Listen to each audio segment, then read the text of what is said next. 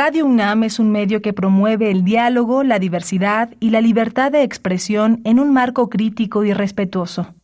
Los comentarios expresados a lo largo de su programación reflejan la opinión de quien los emite, mas no de la radiodifusora.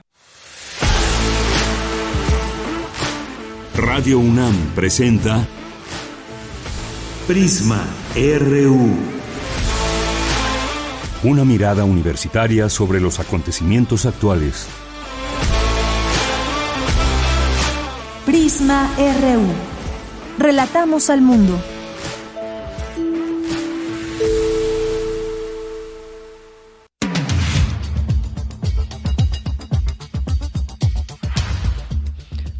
Muy buenas tardes, muchas gracias por acompañarnos en este día que es muy especial para la radio, porque hoy es el Día Mundial de la Radio y pues estamos muy contentas, muy contentos de poder estar transmitiendo en vivo, al aire, en un día como hoy, donde la radio pues siempre nos ha acompañado, sobre todo quienes gustamos de la radio. Yo sé que hay gente que quizás no opta por este medio de comunicación, pero sin duda la radio tiene una enorme y gran historia, los sonidos del ayer, por ahí recuperamos algunos que vamos a estar escuchando. Vamos a tener invitados que nos van a hablar de, pues, de la radio al paso del tiempo, el papel de la radio universitaria, los retos, los proyectos, eh, quiénes escuchan la radio, cómo se involucran las juventudes en eh, las radios en general, pero también, sobre todo, en las radios universitarias, en su programación, etcétera. En fin, vamos a estar platicando con dos personas ligadas a la radio una de ellas es Sandra Fernández Alanís, que preside la Red de Radios Universitarias de México, y también nos va a acompañar José Antonio Zabaleta Landa, que es eh, periodista y va a estar aquí también con nosotros hablando de la radio a través del tiempo. Así que no se pierdan, no se pierdan esta conversación que tenemos justamente para, para hablar de la radio, para hacer algunas reflexiones, para celebrarla más que otra cosa, a través de Radio UNAM 96.1 de FM. Vamos a tener también, vamos a seguir hablando, lo tenemos que hacer sobre las reformas y qué implican, y en esta ocasión, porque hemos estado hablando de las distintas reformas que propuso el presidente López Obrador, vamos a hablar en particular de la que pretende en el Poder Judicial. Vamos a tener también en nuestra segunda hora a Mariana Ceja de Filmoteca UNAM, nos va a platicar de la oferta académica del primer trimestre de 2024, no se la pierdan, Día de Poetas Errantes, de Literatura, Cultura y más aquí en Prisma RU. Así que, pues acompáñenos, acompáñenos en este día 13 de febrero, eh, día en que la UNESCO y las Naciones Unidas eligieron para celebrar el Día Mundial de la Radio, una jornada que tiene por objetivo valorar el papel social de este medio de comunicación y cada año es una fecha emblemática para las emisoras del mundo. Yo soy Deyanira Morán, a nombre de todo el equipo, les saludo con mucho gusto y desde aquí relatamos al mundo.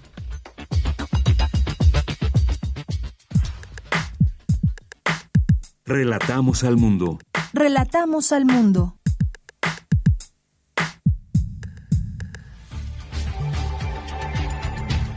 Bien, vámonos al resumen de la información con Iván Martínez. Iván, buenas tardes. Buenas tardes, de Deyanira. Muchas buenas tardes. En información universitaria, hoy celebramos el Día Mundial de la Radio. Con más de 100 años de historia, este medio de comunicación merece un gran reconocimiento por su continua influencia y sus virtudes perdurables. Ratifica la Junta de Gobierno de la UNAM a Rosa María Martínez Zamora como directora del Instituto de Ingeniería. Las nuevas generaciones aportan una nueva perspectiva a la construcción de la ciencia, señaló Soledad Funes, coordinadora de la investigación científica de la UNAM. Aseguró que las mujeres amplían los alcances de la ciencia. Las instituciones de educación superior juegan un papel fundamental en la consolidación y el respeto de las garantías de las mujeres, señaló la investigadora Amneris Chaparro Martínez. En la información nacional, la gobernadora de Baja California, Marina del Pilar Ávila Olmedo, informó que Mexicali reanudó clases tras el enjambre sísmico. Reportó que no se representan daños en las escuelas. La Secretaría de Seguridad y Protección Ciudadana y la Coordinación Nacional de Protección informaron que el primer simulacro nacional 2024 será el próximo 19 de marzo a las 11 de la mañana. Incluirá hipótesis de tres eventos, sismo, huracán y onda de calor. Alejandro Svarch Pérez, titular de la Comisión Federal para la Protección contra Riesgos Sanitarios, advirtió que las sustancias como el fentanilo, drogas sintéticas y vapeadores son cada vez más dañinas y son consideradas como precursores químicos. En la información internacional, el expresidente Donald Trump pidió a la Corte Suprema suspender el fallo que rechazó su demanda de inmunidad para ser procesado por intentar anular su derrota en elecciones del 2020. En la base de Estados Unidos en Guantánamo, Cuba, inició el juicio preparatorio en contra del actor intelectual de los antecedentes del 11S, 11S de las Torres Gemelas y tres de sus cómplices. Hoy en la UNAM, ¿qué hacer? ¿Qué escuchar? ¿Y a dónde ir? Te recomendamos el especial 13 de febrero, Día Mundial de la Radio, serie de cápsulas producidas por Radio UNAM para conmemorar el Día Mundial de la Radio, proclamado en 2011 por los Estados miembros de la UNESCO y adoptado por la Asamblea General de las Naciones Unidas en 2012. Este material sonoro se transmite hoy a lo largo de la programación de nuestra emisora. La sala Julián Carrillo de Radio UNAM abre sus micrófonos para comedia y stand-up. Asiste y conoce rutinas de comedia con la versión crítica y el humor de personajes invitados. La cita es hoy, en punto de las 20 horas en la sala Julián Carrillo de Radio UNAM. La entrada es libre y el aforo limitado. Hoy inicia la primera Feria Internacional del Libro del Estunam, que tendrá como país invitado a Cuba. Como parte de sus actividades se llevará a cabo la conferencia magistral Una casa en La Habana para México y la América toda, a cargo de Ananiria Albo Díaz, investigadora de la Casa de las Américas. O si lo prefieres puedes asistir a las presentaciones de los libros Los demonios del alma de Andrés Gutiérrez Villavicencio y Jódete Cáncer de Sandra Monroy, que se llevarán a cabo en punto de las 15.45 y 16-15 horas en las comisiones mixtas del Estunam, ubicadas a espaldas del Estadio Olímpico Universitario. La Escuela Nacional de Trabajo Social de la UNAM organiza el seminario permanente sobre necesidades y problemas sociales en México, trabajo de cuidados en contextos de desigualdad social, que será impartido por la maestra Norma Cruz Maldonado los días martes de marzo, abril y mayo, en punto de las 13 horas a través de las redes sociales de la Escuela Nacional de Trabajo Social de la UNAM. Para Prisma RU, Daniel Olivares Aranda.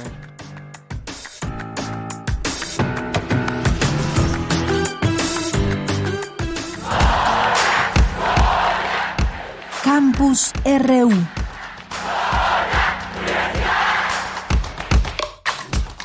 Bien, vamos a nuestro campus universitario de este día, martes 13 de febrero del año 2024. Iniciamos con mi compañera Virginia Sánchez. Rosa María Martínez Zamora seguirá al frente del Instituto de Ingeniería. ¿Qué tal, Vicky? Muy buenas tardes. Hola, ¿qué tal, Bella? Buenas tardes a ti y al auditorio de Prisma RU. La comunidad del Instituto de Ingeniería debe estar más unida que nunca en las diferentes sedes para seguir cumpliendo la misión de realizar investigación para resolver problemas nacionales y contribuir a la formación de recursos humanos útiles para la sociedad. Así lo señaló Rosa María Ramírez Zamora al tomar posesión como directora de dicha entidad para un segundo periodo de 2024-2028. Asimismo, precisó que el plan que propone para este periodo retoma los ocho ejes del anterior, los cuales se alinean al proyecto de trabajo 2023-2027 de la universidad, para los cuales dijo se propone evaluar, afinar, consolidar y mejorar continuamente los programas académicos que lo componen. Escuchémosla.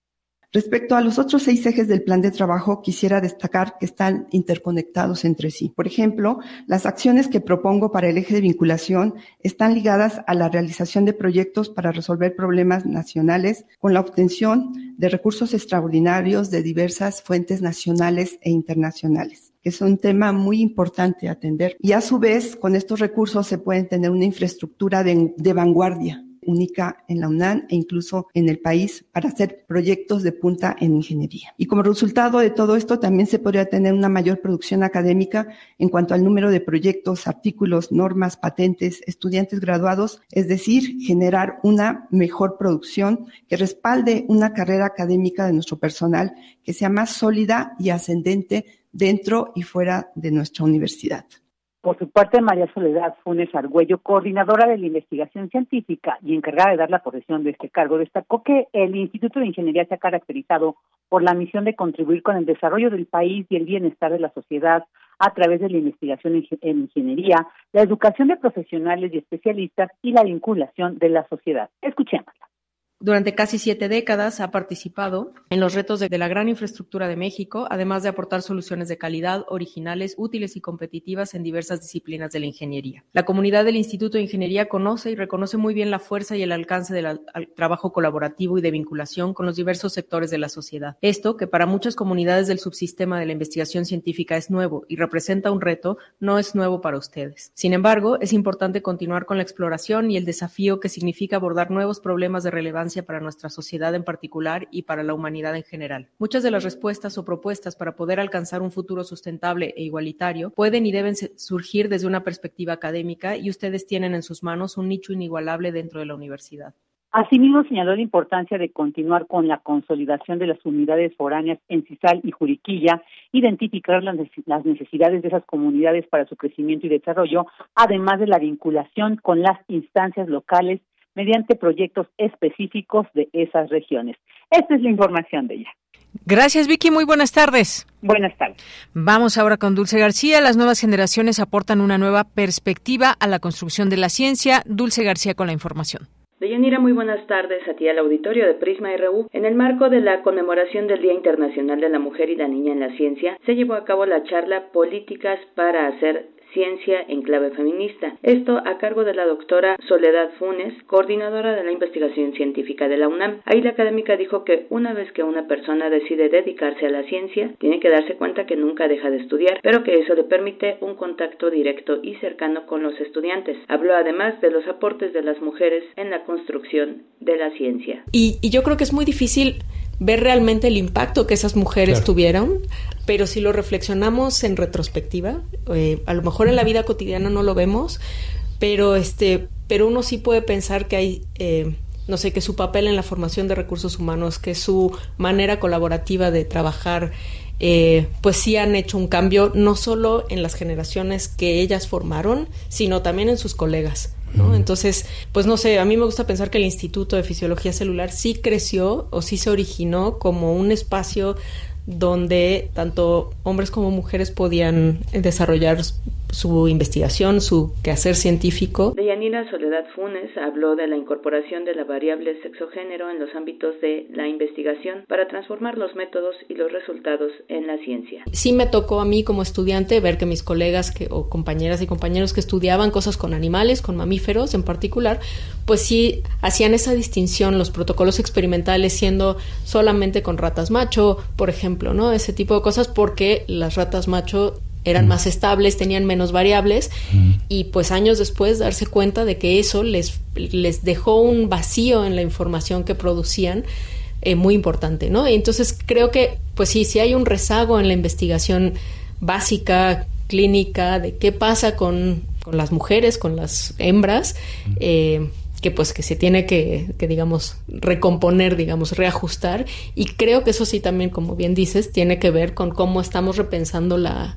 la ciencia ahora no este no se trata de comodidad se trata de entender los procesos biológicos desde todas las perspectivas Soledad Funes añadió que es importante notar que las nuevas generaciones están pidiendo que tanto las sociedades como las ciencias se muevan desde una nueva perspectiva. Esta es la información. Muy buenas tardes.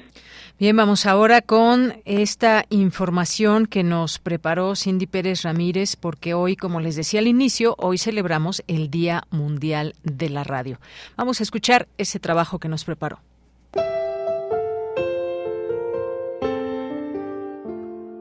Desde los rincones más remotos hasta los corazones de las ciudades más bulliciosas, la radio sigue siendo una fuerza poderosa que une a la humanidad. Hoy, en Radio UNAM, nos unimos a la celebración del Día Mundial de la Radio, una efeméride que reconoce el papel vital que este medio desempeña en nuestras vidas.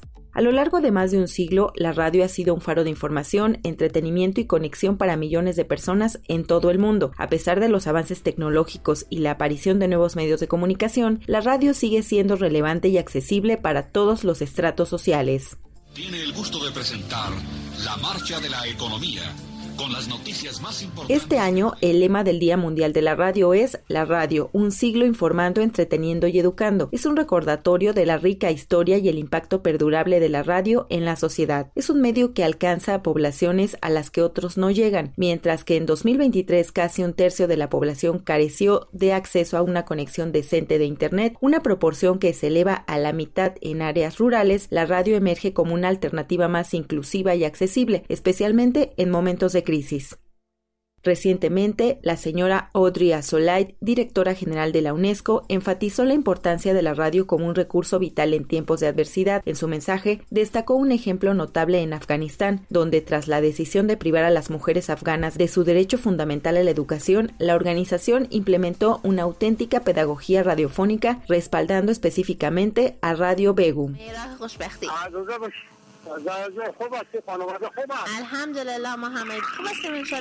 Esta emisora, dirigida por y para las mujeres afganas, ofrece programas de alfabetización y proporciona un espacio para que las mujeres compartan sus voces y experiencias, representando un valioso recurso en un momento de adversidad y restricciones. La radio se convierte así en un instrumento vital para preservar el acceso a la educación y promover la participación de las mujeres en la sociedad afgana.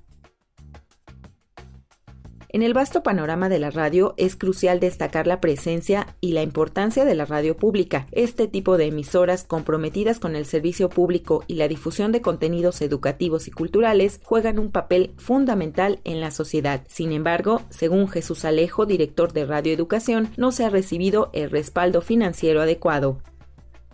Por un lado, cada vez existe mayor conciencia acerca de su importancia, sobre todo como un contrapeso a las radiodifusoras comerciales, pero también resulta indiscutible que en ciertos ámbitos de nuestra vida administrativa no se ha generado el suficiente interés para apoyarla con mejores presupuestos.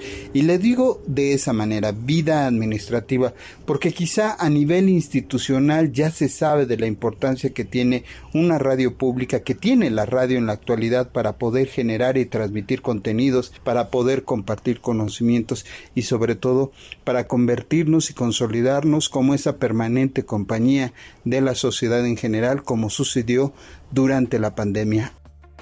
La radio, a lo largo de su historia, ha sido un medio crucial para la transmisión de mensajes en momentos de desastres. Su capacidad para llegar a audiencias amplias y su naturaleza en tiempo real la convierten en una herramienta invaluable en situaciones de emergencia. Un ejemplo destacado de esto se observó durante el terremoto de Haití en 2010, donde las estaciones de radio locales jugaron un papel crucial al proporcionar información vital sobre refugios, suministros y rescates a una población gravemente afectada. Ahí radica la importancia que puede tener la radio en nuestro país y yo suelo poner un ejemplo en ese sentido. Cuando nos piden que armemos nuestra mochila de emergencia frente a cualquier situación grave, un sismo o una inundación, por lo general nos piden que metamos en esos en esa mochila ya sea nuestros papeles más importantes, una copia de llaves, quizá un poco de ropa, un poco de alimento, pero también una radio con pilas. Y ese simple hecho, que es de una u otra manera es como simbólico, representa la importancia que puede tener la radio para seguir manteniendo la comunicación aún en las circunstancias más complejas. En un mundo lleno de cambios y desafíos, la radio sigue resonando como una voz de inclusión, diversidad y resiliencia. Para Radio UNAM, Cindy Pérez Ramírez.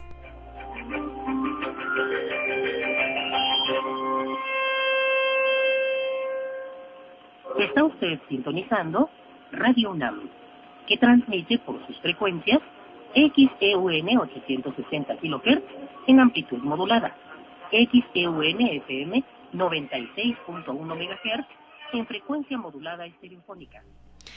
Bueno, y por ahí estaba sonando también, también onda corta que transmitía o transmite, ya no sé, Radio UNAM. Eh, pues importante todo esto, AM, FM y también la onda corta. Pues gracias, gracias a Cindy Pérez Ramírez con este trabajo que nos hace para entrar ya, ir calentando motores en este festejo, en este Día Mundial de la Radio. Digo, finalmente hablar de ella desde dentro y conocer también toda esta amplitud tan grande a la que ha llegado y que en algún momento pues eh, sigue, por supuesto, reuniendo mucha gente que está alrededor de la radio en el sentido de escuchar qué se está transmitiendo, qué música, qué mensajes, qué noticias, en fin, ustedes saben, hay muchas estaciones en el cuadrante y cada quien pues adopta algunas sus favoritas y más. Fíjense, ayer se publicó un, un boletín que se refiere a Radio UNAM desde nuestra universidad, por supuesto, Radio UNAM con vocación de equidad de género, escucha a todos y habla justamente de esto, la equidad de género también se escucha, Radio UNAM la ha forjado con frecuencia y amplitud desde los albores de los años 70 del siglo pasado y en la actualidad ha evolucionado en esa línea de manera afortunada porque ha sido una política que parte de la Universidad Nacional y permea en la estación. Y bueno, esto que esta declaración que hace eh, nuestra subdirectora de evaluación, planeación y programación de la de esta radiodifusora universitaria, Carmen Limón, que también comenta eh, que pues tenemos cada vez más conductoras jóvenes especializadas, así como ingenieras también en un área que estuvo ocupada por hombres básicamente. Eh, las mujeres realizan su servicio social, egresan y se quedan también con nosotros un tiempo y ese ángulo de género llega hasta los contenidos. Así que pues a propósito del Día Mundial de la Radio que hoy estamos conmemorando, pues hay todo esto que ha pasado, una historia muy grande desde Radio UNAM como, como emisora universitaria, recordemos, fundada en 1937 y que ha tenido pues una gran diversidad de programas y generaciones eh, que podemos eh, escuchar o que hemos podido escuchar a lo largo de los años. Está, y siempre lo destacamos en su momento y cuando se puede, este Foro de la Mujer, una serie que se transmitió de 1972 a 1986, que fue el primer programa de la radio mexicana de contenido feminista y se construyó en un parteaguas de esta emisora. Recordemos, por supuesto, a la, a la IDEFOPA, escritora guatemalteca, entonces académica de las facultades de Filosofía y Letras y también de Ciencias Políticas y Sociales. Y bueno, pues se ha abierto, por supuesto, un camino importante en todo ello. Eh, también pues se reconoce a diversas eh, mujeres que han pasado por estos pasillos, micrófonos, cabinas y bueno, en esta información también eh, también se, se destaca aquí a Socorro Montes Morales, que está del otro lado de la cabina. Ella transmite allá en AM, pionera en la operación técnica de sonido en Radio UNAM, con 34 años de labor.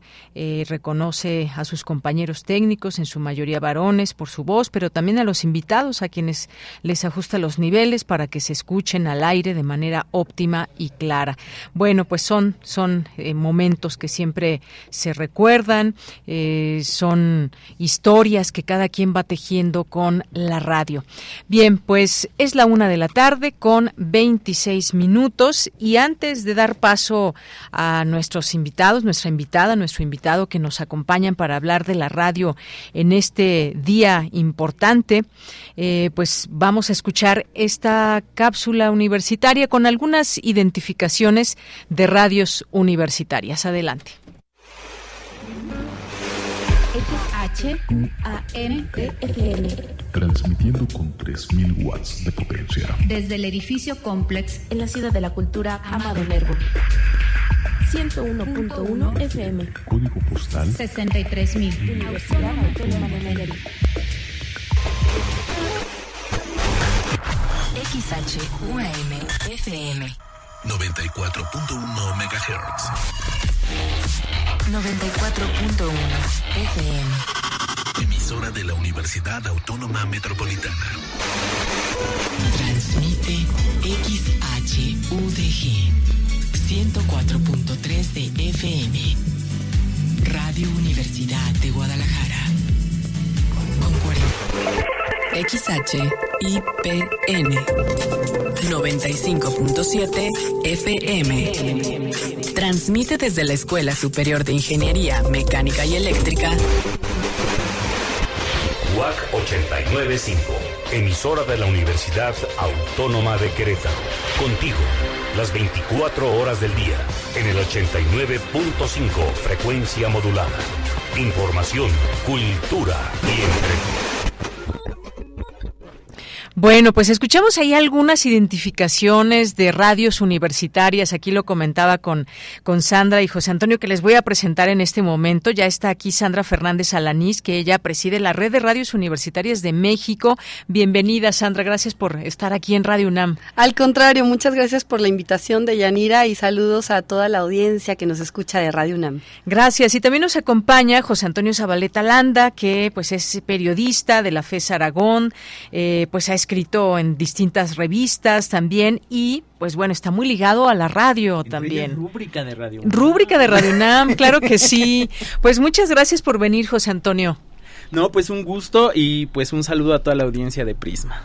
Y yo decía, a ver, ¿cómo vamos a empezar esta, a platicar de la radio? Digo, hoy es su día, eh, pues un día que nos lleva a pensar, bueno, ¿cuántas estaciones se escuchan en el mundo? ¿Cómo ha avanzado con la tecnología? Más de 100 años ya que la radio permanece pese a que se ha dicho va a desaparecer, que si la llegada de la televisión, que de Internet, pero aquí estamos y creo que sigue abriendo posibilidades, puertas y también pues se van integrando las nuevas generaciones, claro que sí, no lo entenderíamos de otra manera si no es con esta unión de muchas fuerzas, tenemos las radios, radios universitarias, comunitarias, las radios públicas, comerciales, por supuesto, esos sonidos del ayer con los que empezó la radio, que más adelante ya eh, iremos ahí escuchando, pero ¿qué decir de la radio universitaria, Sandra, que por supuesto, pues tú estás ahora muy involucrada con todo ello.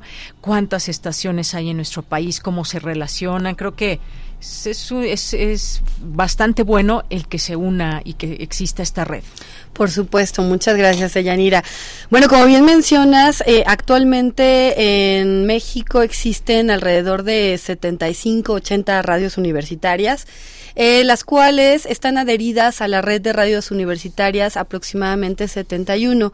Y además también tenemos 10 miembros honorarios, que quiere decir que aunque no son estaciones propiamente universitarias, son estaciones pues que conviven, que convergen con los mismos objetivos que tiene una radio universitaria. Está, por ejemplo, Radio Educación, está el IMER, está Altavoz Radio a través del SPR, está el AMARC, en fin, está Canal del Congreso, bueno, muchos eh, miembros honorarios.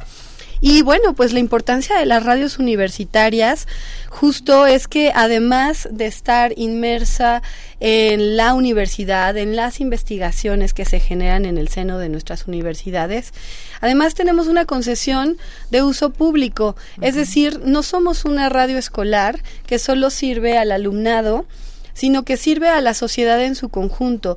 Y entonces una de las eh, grandes fortalezas que tiene la radio universitaria por un lado, sí es la investigación, la docencia que se genera en las casas de estudio, pero también el alumnado porque mm, pues la radio universitaria debe ser ese puente, uno con la ciudadanía, pero también debe de ser eh, una radio que le apueste a la profesionalización.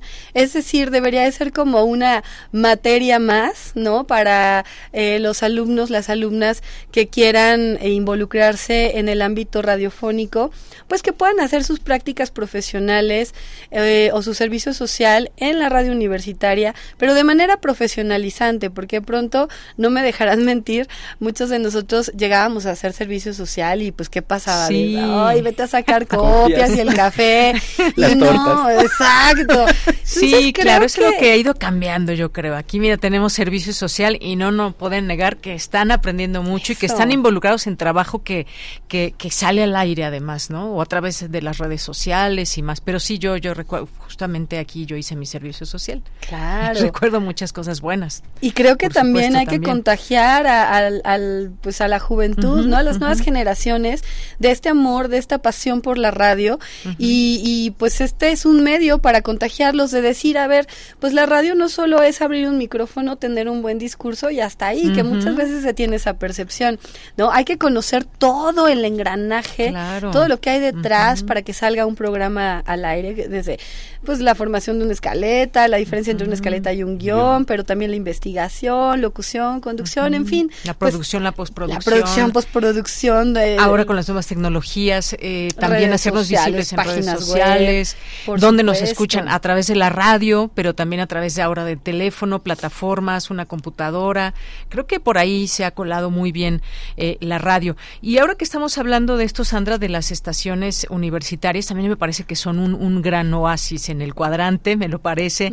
Eh, escuchamos también las voces de la, de la universidad y es una gran escuela, me, me parece también que, que es eso. José Antonio Zabaleta Landa, ¿qué importancia de las radios universitarias en el cuadrante en nuestro país? Sin duda, como bien lo menciona este eslogan que tuvo Radio UNAM, es, son un oasis, porque justamente es un, un espacio donde se puede experimentar, donde no estamos tan eh, ceñidos por los géneros, por los formatos de la radio, en donde podemos jugar un poquito más y donde justamente las nuevas generaciones pueden encontrar un abrigo porque eh, son generaciones que, eh, que de hecho vienen sin una eh, escucha previa de la radio. De, las infancias han sido muy descuidadas de no ser por este tipo de, de emisoras en algunos casos, ¿no? Y no en todos los casos, además, hay programas infantiles. Pero justamente la juventud trae unas ideas, pero siempre renovadas. Y esta hibridación que ha habido con las nuevas tecnologías que ha permitido que ahora la radio se vea. y que ahora la radio no solamente esté en este rango en el que tiene su sintonía, sino que además la podamos escuchar en cualquier parte del mundo y podamos escuchar además radios de todo el mundo sin ningún problema con una sola app. Entonces, eh, pues justamente las radios universitarias son las que nos plantean un panorama distinto. Eh, lo decía bien la, la doctora Cristina Romo en algún momento. La universidad tiene, por supuesto, como función fundamental la docencia y la investigación, pero eh, la difusión pues es también igual de importante. Aquellos que no tuvieron acceso a la universidad pueden tenerlo a través de los micrófonos de, de Radio UNAM en este caso, ¿no? Claro, y además, bueno, eh, digo, Radio UNAM surgió en 1937, también Radio Educación, por ejemplo, tiene una historia larguísima, pero hay varias que empezaron a surgir, surgir en los años 70, ¿no? Por ejemplo, Baja California en 1976, Guadalajara en el 74, eh, Querétaro en el 79, en frecuencia modulada, y, y ha habido pues un crecimiento, me parece importante, que volteamos a ver ahora, por ejemplo, Radio Ibero, que son estaciones también ya más, más eh, que surgen ya en, en 90. otros, en los 90 ya, en otros años, está Radio Guam, están otras estaciones que siguen pues también esta, esta línea de lo universitario, ¿no? Pero que ahí podemos encontrar una gama y una diversidad de voces, de programas y de enfoques, porque Además es muy rico escuchar a las estaciones universitarias porque justamente traen toda esta diversidad con la que uno convive en una universidad. Yo solamente miro la UNAM y digo, bueno, pues cuántas voces podemos traer aquí, enfoques, miradas distintas desde ángulos y más, ¿no? Entonces yo creo que se hace un, un, eh, engrane muy interesante entre las propias radios universitarias, Sandra. Así es. Y, y por supuesto, pues eh, Radio UNAM es la primera estación universitaria que surge en México, pionera y pues gran ejemplo, ¿no? Para, para otras radios universitarias que, que han emergido a través del tiempo. Y bueno, en este caso, Guam Radio, eh, la radio que tengo el honor de, mm, de dirigir, pues es una radio muy joven en el cuadrante. El 11 de marzo vamos a cumplir apenas 13 años. Sin embargo, creo que hemos ido pues apuntalando, hemos ido eh, haciendo planes para hacerla más visible y para acercarnos a las audiencias. Es bien importante también otro papel fundamental de la radio en general, pero en este caso en particular la radio universitaria es acercarnos a las audiencias, volverlos parte del contenido, no solo a las audiencias, sino también al alumnado, también como comentabas, a las infancias, a de pronto música emergente, ¿no? Sectores de población que muchas veces no tienen ese espacio en la radio comercial. Y la radio pública, no solo universitaria, sino la radio Sí. pública, tiene em, pues esa labor de, de acercarnos a las audiencias a través de convocatorias, que participen en contenidos, porque un diferenciador muy importante entre la radio comercial, la radio pública, universitaria, en fin, eh, cualquier tipo de concesión que tenga social, eh, pues es justo nuestro centro, son las audiencias, mientras que en las radios comerciales pues hay intereses de por medio, ¿no? Económicos, y nosotros, nuestro único centro de atención son las audiencias y a ellas nos debemos y por ende tenemos que estar generando contenido responsable, contenido verificado, que venga así a través de la, de la Academia de las Investigaciones, pero también abriendo pues esta este micrófono a la ciudadanía, a los distintos sectores de población. Claro que sí, Sandra. Y bueno, ya que lo mencionabas, eh, también preguntarle a José Antonio, las audiencias. Las audiencias son también parte de esta, de, de, las radios, lo tenemos que ver de esa manera, porque son nuestro público, son las personas que están atentas, escuchándote, que también tienen una opinión, que también eh, tienen preguntas incluso para quienes tú entrevistas y dicen, bueno, yo también quiero proponer, quiero escuchar estos temas que me parecen, me parece que son importantes dentro de la sociedad, ¿no? ¿Qué, qué tanto peso le debemos de dar o se le da actualmente a las audiencias en la radio? Se tiene que tener al centro de las audiencias si queremos seguir funcionando como medio. Si no, pues si queremos que nos escuche el político, que nos escuche, eh, pues vamos a quedar ahí, uh -huh. este, solamente en esos dos o tres oídos que, que, que podamos tener eh, presentes.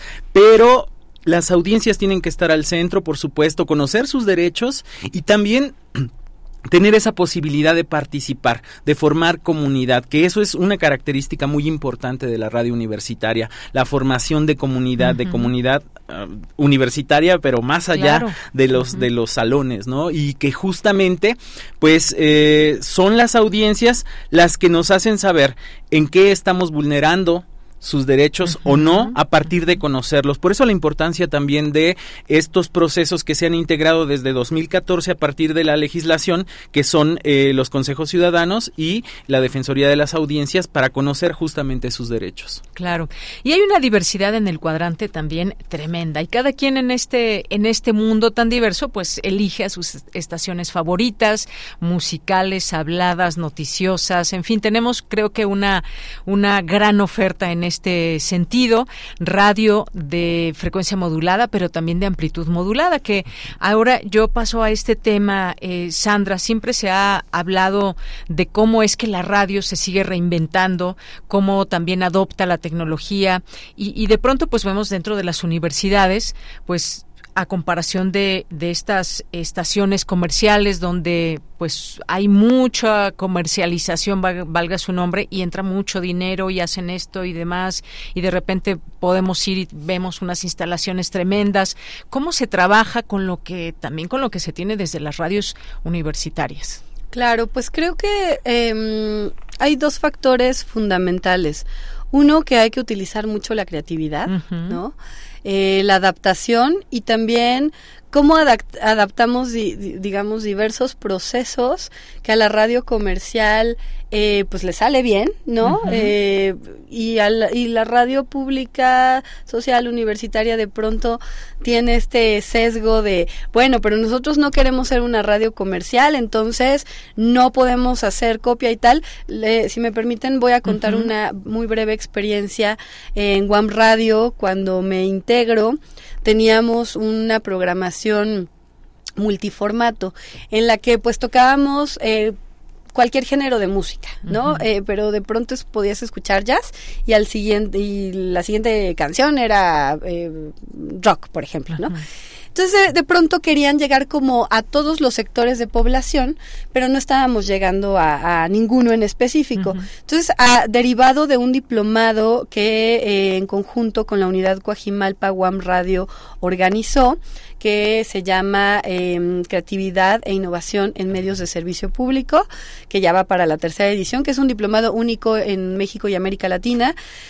Eh, tuvimos un curso muy importante sobre programación y ahí, bueno, como que nos abrieron los ojos y nos eh, mostraron el panorama de cómo programa la radio comercial, ¿no? Eh, digamos esta payola, estos 40 principales, tal, pero vimos ahí esa oportunidad de decir, a ver, nosotros no tocamos música comercial, nosotros que tocamos, pues la música independiente, la música emergente, el talento que hay en este país.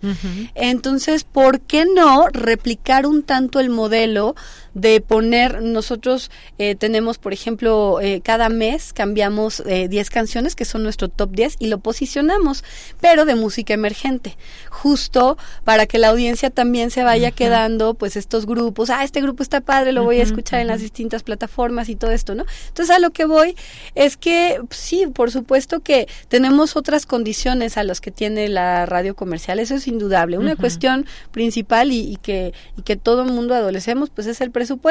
Pero creo que en ese sentido, si nos quedáramos sentados y decir, pues no hay presupuesto, no haríamos radio. Entonces hay que ser muy creativos y también ver la forma de cómo podemos adaptar diversas eh, pues prácticas que se hacen en otros medios. Gracias, Sandra. Eh, José Antonio, también están las radios comunitarias, las radios que se escuchan en algunas comunidades nada más y que son muy útiles para las personas. Que ha habido ahí también algunas situaciones, qué onda con las radios comunitarias y demás, pero están, existen, se escuchan en otros, eh, en otros, eh, en otras lenguas, por ejemplo. Ahorita al despedirnos vamos a, escuchar también ahí un collage que, que, que preparamos para que pues la gente escuche también que hay otras distintas opciones. Están eh, las comerciales, públicas, universitarias y también están estas radios. Las radios comunitarias que tienen una tradición importantísima en este país. Me remito a Radio Guayacocotla, la última vez que fui en el 2000 era maravilloso de San pasar. Luis Potosí, ¿no? No, No, de- en de- Veracruz. perdón, en Veracruz, Así en es, Guaya. en Guaya, ajá, En que acaban de estrenar instalaciones claro que y, y ahora es una puerta enorme de cristal preciosa, donde la gente de las comunidades se podía quedar también a- ahí en la misma emisora. Hay eh, todo un trabajo bien interesante. El señor de las naranjas pasa con Radio Guaya. En el mercado están escuchando Radio Guaya. Los trabajadores de una construcción tienen la radio con Radio Guaya. Eh, los campesinos este abren la camioneta y tienen encendida Radio Guaya con la con la bocina hacia donde están trabajando. Es, es, es impresionante esta posibilidad de generar comunidad que tienen precisamente este, este tipo de emisoras en donde eh, justamente allá estamos hablando de Tepegua, Otomí y Náhuatl, las tres lenguas además del español, en donde trabajan justo con audiencias infantiles, con temas de género, con diversidad de contenidos que sin duda permiten una cuestión social mucho eh, mejor que la que a veces podemos ver de confrontación en los medios comerciales, eh, porque parece que las lógicas de los medios de, eh, comerciales son eh, presentar siempre confrontaciones y eh, violencia. Y en cambio, las radios comunitarias plantean otro tipo de convivencia. Justamente me, me- me dio mucho gusto llegar al programa infantil en Guaya y que los niños están conviviendo, se están prestando los colores, están dibujando mientras están haciendo radio. Es una cosa maravillosa. Claro, además la, la realidad, lo que está pasando en la comunidad, más Así allá de es. estarse peleando al mismo entrevistado, eh, de pronto pues traer la misma nota todo el tiempo, en la mañana, en la tarde y en la noche. Digo, tenemos distintos objetivos y, y retos que se abren en general para cada una de las radiodifusoras que hay en este, en este país y también como radiodifusión en general. Se nos va acabando el tiempo. Yo quisiera que cada uno se despida muy breve- brevemente con un mensaje sobre la radio que le dejemos a nuestros radioescuchas. Por supuesto, Sandra. claro que sí. Pues antes que nada, de, de nuevo, muchas gracias por la invitación. Y pues yo los invitaría a conmemorar el 13 de febrero como una fecha muy importante en la que celebramos a la radio, la radio que es un medio muy noble, que es un medio que ha demostrado acompañamiento para sus audiencias en pues en esta en este siglo, que ha mostrado también estar en los momentos de crisis más importantes, eh, pero que también eh, emite información verificada, que es responsable con sus audiencias, que tiene códigos de ética, pero también tiene estas figuras, como lo mencionaban, eh, la Comisión de Radio, Defensoría de las Audiencias, en fin, pues los invitaría a mm, creer en la radio pública, en la radio universitaria, la radio social, comunitaria, porque hacemos eh, contenido responsable que no van a encontrar en otros medios eh, de comunicación comerciales. Muchas gracias, Sandra Fernández Alanís, quien eh, preside la red de radios universitarias de México y que me dejas con este mensaje, el servicio al público también, por supuesto. Muchas gracias, Sandra. Gracias a ti. Y José Antonio Zabaleta Landa, ¿con qué te despides? Justamente desde el cambio constitucional de 2013, ya en el artículo sexto nos plantea a la radiodifusión como un servicio público de interés general. Entonces, al ser un servicio público, todos tenemos derecho de acceder a este medio y por supuesto mantener más comunicación con la radiodifusión sin duda nos hará generar eh, pues programaciones más adecuadas a lo que requiere la población y con el respeto siempre del radio escucha, siempre el respeto a la audiencia y a eso. sus y a sus derechos. Por supuesto, siempre respetando eso, que pues desde la radio universitaria, por supuesto que se hace y, y la figura está también de, un de una defensoría de las audiencias, ¿no? Bien, pues muchas gracias José Antonio Zabaleta Landa por haber venido. También gracias a ambos por estar aquí y nos vamos a despedir justamente con una con una en unas voces que también les escuchamos en otras lenguas. Adelante. Hola, mi nombre es Jesús, hablo español. Aku pues, Félix Naniti Kaiton, David. Yoto, Nana Alejandra García, Narné Zapoteco indígena. My name is Yao Sochi and I speak Spanish and English. Todos merecemos ser escuchados. Por eso, en Proyecto Mixteco estamos creando una radio comunitaria. Kusito que ojetix calixali se dice taresinjo. Shukla calixlique, les calixlitor ya el fruto prohibido, cesárea ébora. Agradezco a cada uno de ustedes quienes sintonizan a través del 1210 o o en línea, a través de Ecos Indígenas, la voz de la diversidad. Mi nombre es Alicia y como siempre es un gusto compartir con ustedes este espacio, pero también hoy Voz del Valle, muy buenos días. En estos momentos son ya 11 de la mañana con 9 minutos. Usted está escuchando XEQIN, La Voz de la Diversidad. Mi nombre es Rosalba Velasco López, originaria de Yucunani, San Juan Mixtepet, Juslahuaca, Oaxaca, hablante de la lengua mixteca. Estaré con ustedes en este espacio de su programa Yo Sos Núbico y Llano de Nubes en esta mañana, dedicándoles música, saludando a todos ustedes 6 de la mañana con 6 minutos. ¿Qué tal? Muy buenos días. Cuirabá, Vaiga. Bienvenidos a las transmisiones de XTR, La Voz de la Sierra Tarahumara. Les saluda con gusto Rosalía Leiva Enríquez y a nombre de mis compañeros le damos la bienvenida. Bien, pues ahí están algunos sonidos de eh, estaciones que se escuchan comunitarias en otras partes del, del país. Pues muchas gracias, Sandra Fernández Alanís, José Antonio Zabaleta Landa, por haber venido a esta plática en el Día Mundial de la Radio. Gracias. Al contrario, muchas gracias. Muchísimas gracias a Radio UNAM. Continuamos. Tu opinión es muy importante. Escríbenos al correo electrónico prisma.radiounam@gmail.com.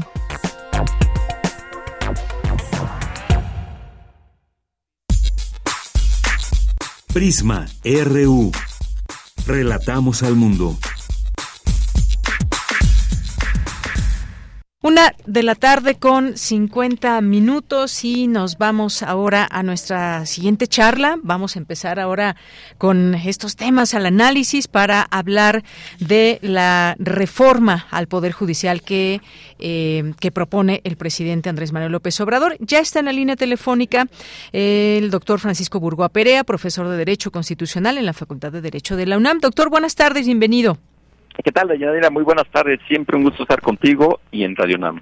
Muchas gracias, eh, doctor. Pues, eh, ¿qué le ha parecido esta reforma que tiene, pues, varios puntos que vamos a ir analizando aquí poco a poco? ¿Qué incluye? Pero, en principio, ¿es viable, no es viable? ¿Cuál es su análisis? O sea, de entrada, sí considero que debe de llevarse a cabo una reforma al Poder Judicial de la Federación.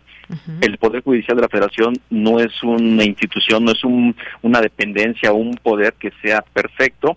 Indudablemente hay muchas cosas por mejorar, por perfeccionar, sobre todo para poder llevar a cabo el cumplimiento del objetivo principal, que es la impartición de justicia. Hablando, por ejemplo, del juicio de amparo, que es el principal instrumento que tenemos para que se de- defiendan nuestros derechos humanos, también requiere ser todavía más accesible para todas las personas.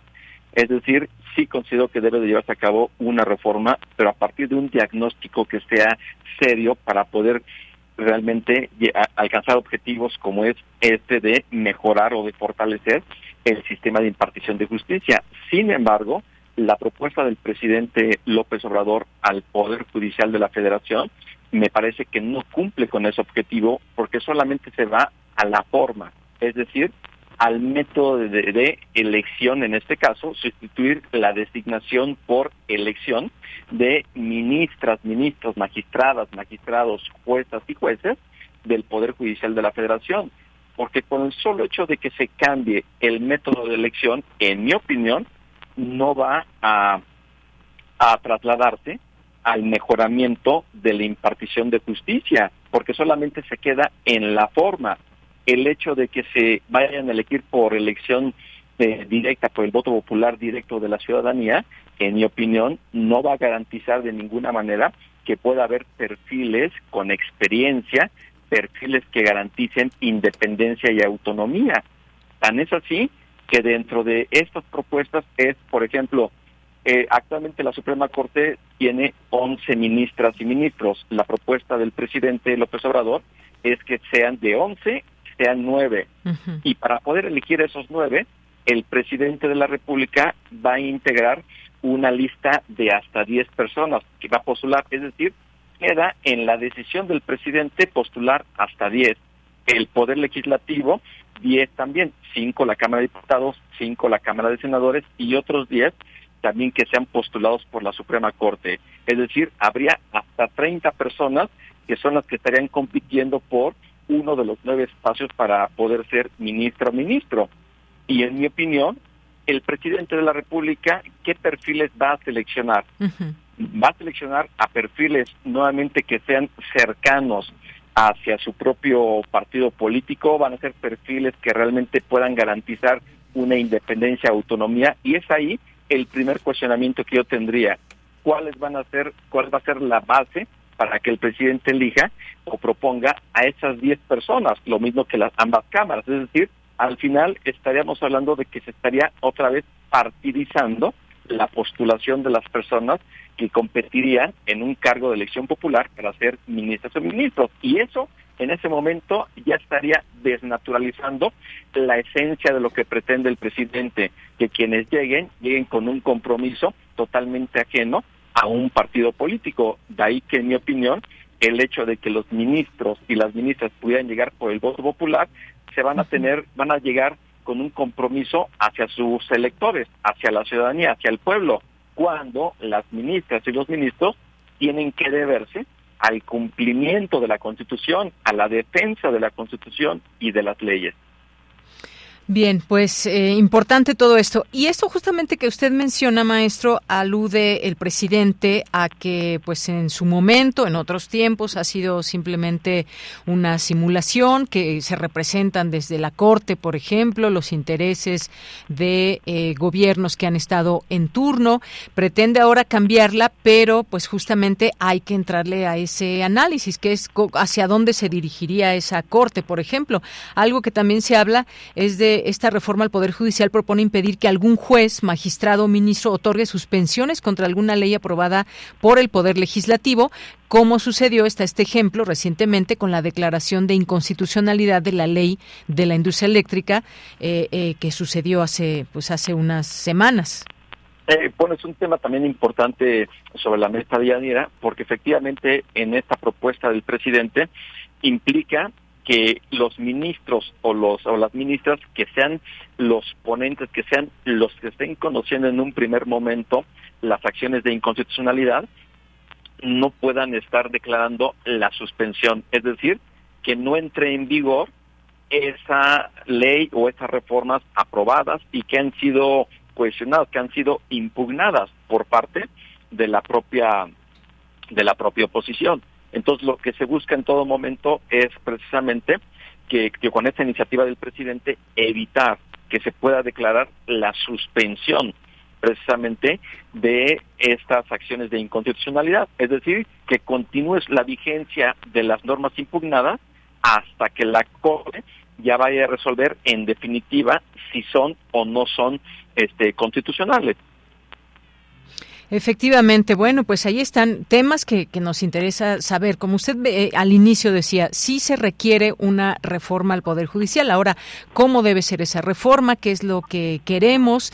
Eh, sabemos que hay cosas que tendrían que cambiar. Sentimos o de pronto vemos algunos, algunos casos que, claro, cada uno tiene su propia, eh, su propia identidad de cómo se debe de generar la solución a un caso, por ejemplo, polémico pero ah, se siente, digamos, a nivel país que muchas veces o las leyes eh, se interpretan de una forma, de la otra, que si los jueces, que cómo dejan salir, por ejemplo, a personas que han estado involucradas en feminicidios, en fin, sí hay un sentir desde la sociedad que debe, debe haber un cambio. ¿Por dónde? Pues es justamente, se pone en la mesa esta propuesta, hay que decir qué puede ir, qué no, con voces expertas. ¿Hacia dónde cree que se pueda, em, digamos, aprobar en algún momento esta reforma tal y como la pide o como la señala el presidente?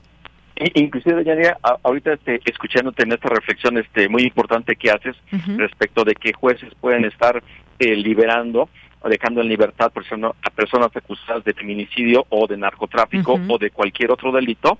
Aquí también la reflexión importante es los jueces tienen que resolver de conformidad con lo que obra en el expediente. ¿Y cuál es ese expediente? Pues prácticamente la carpeta de investigación, las investigaciones que en su momento llevó a cabo la Fiscalía, el Ministerio Público, con auxilio de la Policía de Investigación. Entonces también hay que tener la mirada puesta en la Fiscalía General de la República y en las fiscalías de las entidades federativas, porque cuando se comete un delito, se tiene que ver exactamente que haya un trabajo profesional de investigación de las fiscalías, porque de lo contrario llegan esos expedientes ya judicializados ante los jueces, sean federales o sean locales, y si no están bien integradas esas carpetas de investigación, los jueces tienen que dictar una liberación de las personas, atendiendo también al principio de presunción de inocencia y al debido proceso. Entonces, que no se nos olvide que también hay que voltear a ver hacia las fiscalías. Ahora, ¿hacia dónde va a transitar esta reforma? Sí considero que en estos momentos no hay condiciones, porque así lo ha manifestado la oposición en ambas cámaras del Congreso, para poder dar los votos, porque se requiere una mayoría calificada, es decir, dos terceras partes de las senadoras, senadores diputados y diputados presentes eh, y legisladores que en ambas cámaras no tienen los números Morena y sus aliados. Se requiere una amplia discusión, una negociación para saber si alcanzan los votos. En esos momentos pareciera ser que simplemente no alcanzarían los votos y estas iniciativas del presidente quedarían dentro de la discusión pública y que además el presidente ha dicho que son también para que formen parte de la discusión en las campañas electorales, porque él quiere asegurar el proyecto de nación como él lo tiene concebido, esto hacia el futuro. Muy bien. Bueno, pues parte de lo que hoy analizamos eh, en esta materia del Poder Judicial, claro que da para mucho más, lo seguiremos hablando en otro momento, maestro, si nos los permite, pero por lo pronto, pues ahí está, hemos ido paso a paso con las distintas propuestas que ha hecho el presidente de México. Hoy tocó a esta que es la reforma judicial. Muchas gracias, maestro. Al contrario, Diana, un fuerte abrazo para ti y para tu audiencia de Radio UNAM. Gracias, hasta luego. Muy buenas tardes al maestro Francisco Burgoa Perea, profesor de Derecho Constitucional en la Facultad de Derecho de la UNAM. Continuamos, vamos a hacer un corte, regresamos a la segunda hora de Prisma RU. Porque tu opinión es importante, escríbenos al correo electrónico prisma.radiounam@gmail.com.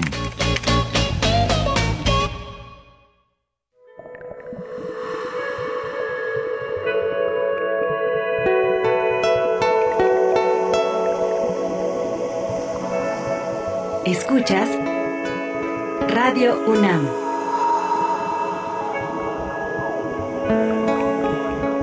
...96.1 en frecuencia modulada. Radio UNAM, Experiencia Sonora. Hay veces que vale la pena recordar el pasado, mirar tu hogar y pensar en el partido que te apoyó para tener tu casa propia, observar a tus hijos graduarse gracias a que tuvieron una educación gratuita, y reflexionar que México vivió mejores épocas, aun cuando algunos decían que estábamos mal. Hoy, vale la pena mirar al pasado para recordar que el PRI sí te apoya. PRI con los votos de los diputados y senadores del Partido Verde, se logró la mayoría para aprobar la reforma constitucional que garantiza que los programas sociales del presidente López Obrador sean un derecho permanente. Y año tras año los diputados del Verde votan para otorgar recursos para la pensión universal de adultos mayores, el apoyo al programa Jóvenes Construyendo el Futuro, las becas bienestar para todas las familias con hijos en educación básica y la beca universal para estudiantes de preparatoria. La 4T también es verde, Partido Verde. En la vida cotidiana se reflejan las problemáticas sociales, con diferentes causas y consecuencias. Pensemos juntas y juntos las posibles soluciones. Vida cotidiana. Análisis de nuestro día a día. Viernes a las 16 horas, después del corte informativo. Si sucede a nuestro alrededor, es importante. Radio UNAM, Experiencia Sonora. Cuando le preguntas a una mexicana o mexicano que vive en el extranjero, ¿qué te une a México? La respuesta es mi familia, mis costumbres y mis tradiciones. Pues la comida. Y cuando le preguntas por qué es importante tener su INE, para identificarme, para poder votar, para que mi voz se escuche en México. Las mexicanas y los mexicanos nacemos donde queremos y votamos desde donde estemos. Conoces más en votoextranjero.ine.mx. Mi INE es mi voz en México. INE. En este periodo electoral, la Fiscalía General de Justicia del Estado de México, a través de la Fiscalía Especializada en Materia de Delitos Electorales, te brinda atención en caso de ser testigo o víctima de un delito electoral. Ofrecerte dinero a cambio de tu voto, recoger tu credencial para votar, condicionar tu voto mediante cualquier presión o amenaza, son solo algunos de ellos. Infórmate. Cualquier anomalía, repórtala al 01800 7028 770 en nuestras redes sociales o en la aplicación móvil FGJ Domex, disponible de manera gratuita. 13 de febrero, Día Mundial de la Radio. 100 años. En la década de los 20 se escuchó en la radio en México el corrido La Nueva Revolución. Interpretan Bernardo San Román y Luis Vera.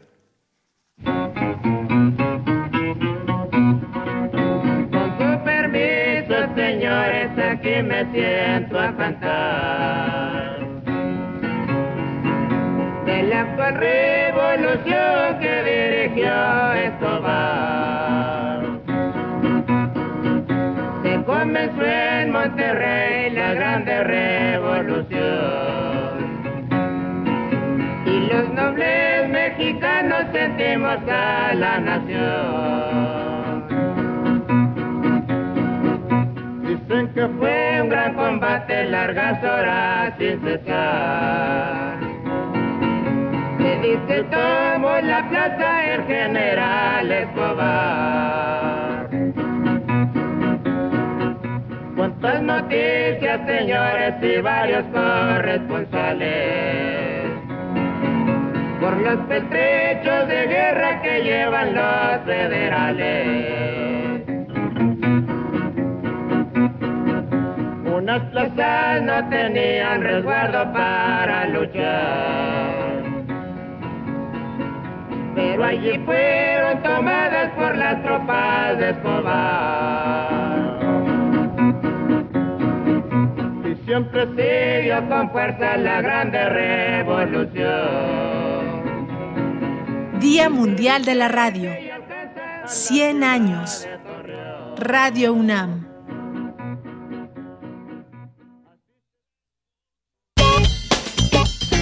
Porque tu opinión es importante, escríbenos al correo electrónico prisma.radiounam@gmail.com.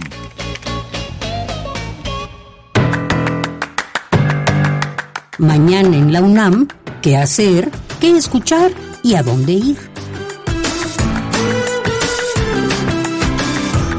La Coordinación para la Igualdad de Género de la UNAM organiza el festival Amor es, que contará con diversas actividades como taller de bordado, registro civil del amor propio, obras de teatro y lotería de la igualdad, entre otras actividades. El festival Amor es se llevará a cabo mañana miércoles 14 de febrero de 12 a 18 horas en las islas de Ciudad Universitaria.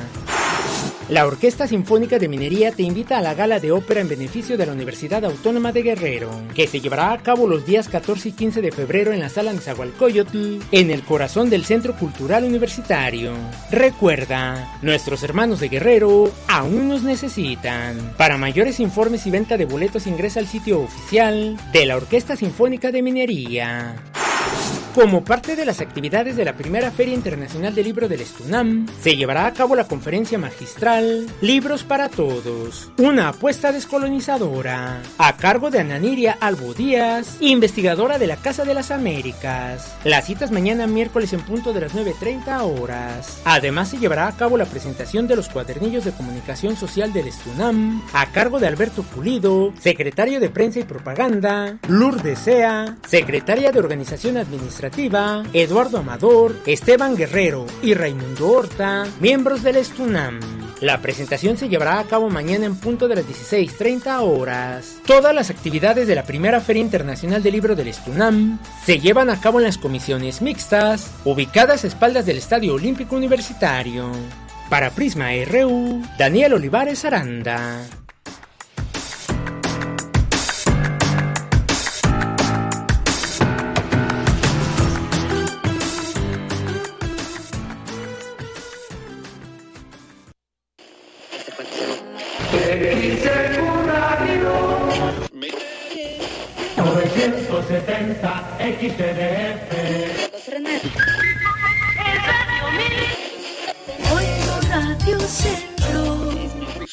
Señal de reafirmación cultural.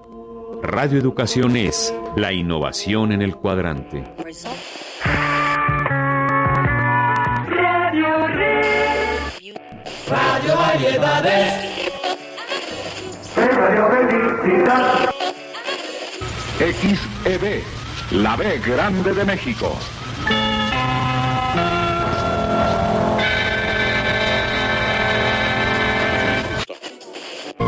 Nuestro sonido es imagen.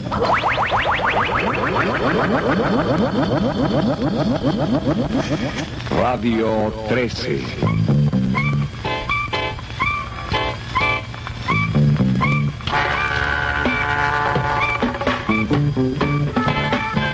Sonido internacional.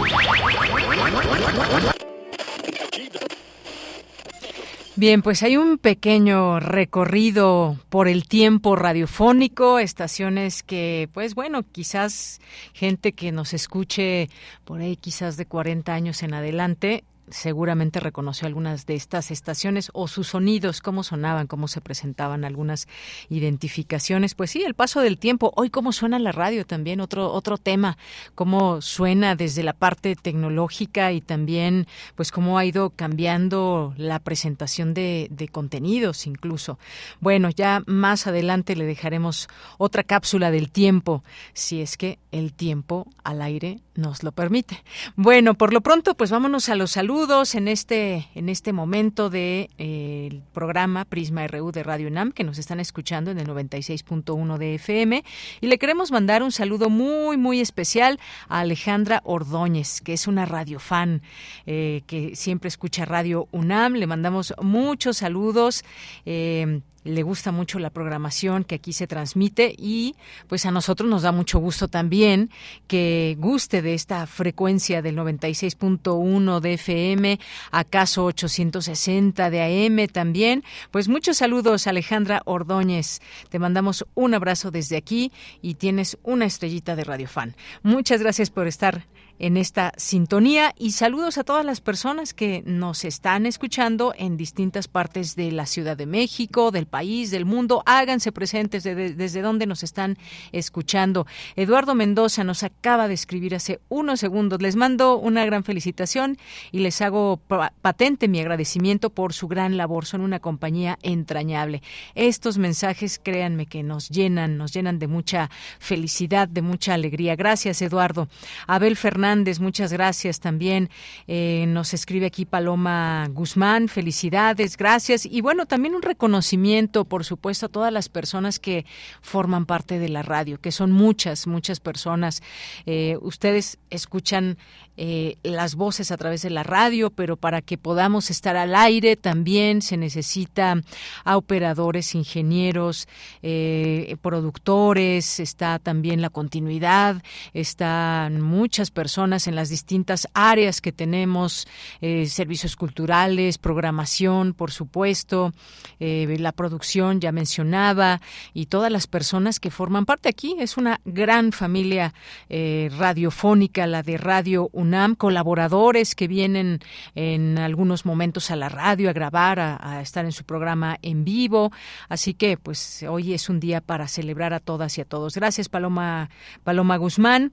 Eh, por supuesto, nuestra información, redactores, eh, reporteros, reporteras, en fin, muchas gracias por estar aquí presentes. Mari Carmen también nos escribe, nos dice, hola de Yanira, muchas felicidades por ser parte tan importante de este indispensable y tan respetable medio de comunicación como lo es la radio. Muy feliz día. Abrazo para todos quienes dirigen, conducen, producen en Radio UNAM. Muchas gracias aquí eh, tu mensaje ya que se hace llegar a todo el personal. Mari Carmen, muchas gracias. Mario Navarrete también aquí escuchándonos y enviándonos un video. Eh, también Doris Morales de Filmoteca UNAM. Muchos saludos, Doris. Felicidades a Radio UNAM y a Prisma RU por toda su labor. Abrazo a cada uno. Gracias, eh, querida Doris. También muchos saludos a Mari Carmen, Rosario Durán. Dice, si los jueces los dejan salir es porque el caso no está bien sustentado. Entonces, ¿de quién es la culpa? Sí, algo que nos explicaba aquí el maestro, el maestro Francisco Burgoa Rosario, justamente cómo es que se integran todas estas carpetas y si algo está mal, pues el caso no se sostiene. Efectivamente, también cómo cambiar todo eso. Gracias, Rosario. Carlos Ríos, muy feliz día, estimados Prisma RU de Yanira, un maravilloso espacio radiofónico universitario que podemos escuchar desde nuestra cotidianidad llena de café e imaginación. Pues muchas gracias, gracias Carlos Ríos por, eh, por estos saludos y felicitaciones. Alfonso de Alba Arcos, Mr. Shazán, dice una mesa de lujo y prestigio. Gracias por compartir tanto. Por favor, me dan su opinión de los podcasts. Ya no tuvimos tiempo, pero vamos a hablar en otro momento de podcast, Mr. Shazán. Gracias por hacerte presente. Jorge Fra, también muchas gracias. Aquí eh, la representación de la Universidad Veracruzana, que también tienen su, su radio veracruzana desde la universidad. Muchas gracias. Saludos. Eh, Rosario, a mí me gusta Radio UNAM por la variedad de contenidos y que están bien presentados en cada programa con profesionales. Gracias, Rosario. Alfonso de Alba Arcos, Radios Públicas Universitarias, Oasis en el cuadrante. Ahí donde todo se ve mejor. Y bueno, pues aquí arroba algunas estaciones universitarias. Gracias, Alfonso de Alba Arcos. Gracias, Jorge Morán Guzmán. Dice Un mundo, un país, una ciudad. Radio Décadas de Historia. Radio UNAM Líder, siempre presente. Gracias, muchas gracias. A ustedes, Radio Escuchas, también por estar en esta sintonía. Gracias, Alfonso de Alba Arcos, también aquí con las fotografías que nos envía. Jorge Morán Guzmán, este, en este Día Mundial de la Radio, una gran felicitación para Deyanira, equipo de Prisma y todo el personal de Radio UNAM en favor de todos nosotros al informarnos oportuna y acertadamente. Eh, gracias, Rosario. También dice, mi mamá escuchaba sus radionovelas, Chucho el Roto. Ay, por ahí tenemos, ojalá que nos diera tiempo de una cápsula para recordar esas voces y esos entornos y ambientes de radionovela. Dice, la radio no se pierde, sigue vigente, es lo más, eh, lo más de llevar consigo, fácil de llevar consigo. Por internet escucho su estación de radio. Muchas gracias. Lorenzo Sánchez, desde pequeño recuerdo estar al lado de mi abuela escuchando la radio y desde ese tiempo hasta, hasta hoy amo ese medio que me educa, Informa, Acompaña, etcétera. Claro, no todos esos medios, pero sí medios como Radio UNAM. Gracias y un abrazo. Para ti también, Guerrero. Saludos, feliz, Día Mundial de la Radio. Muchas, muchas gracias. Aaron Caballero también, Renato Gardardi, eh, Rafael Bauer, Rosario también dice hoy sintoniza solo cosas buenas. Excelente día. Muchas gracias.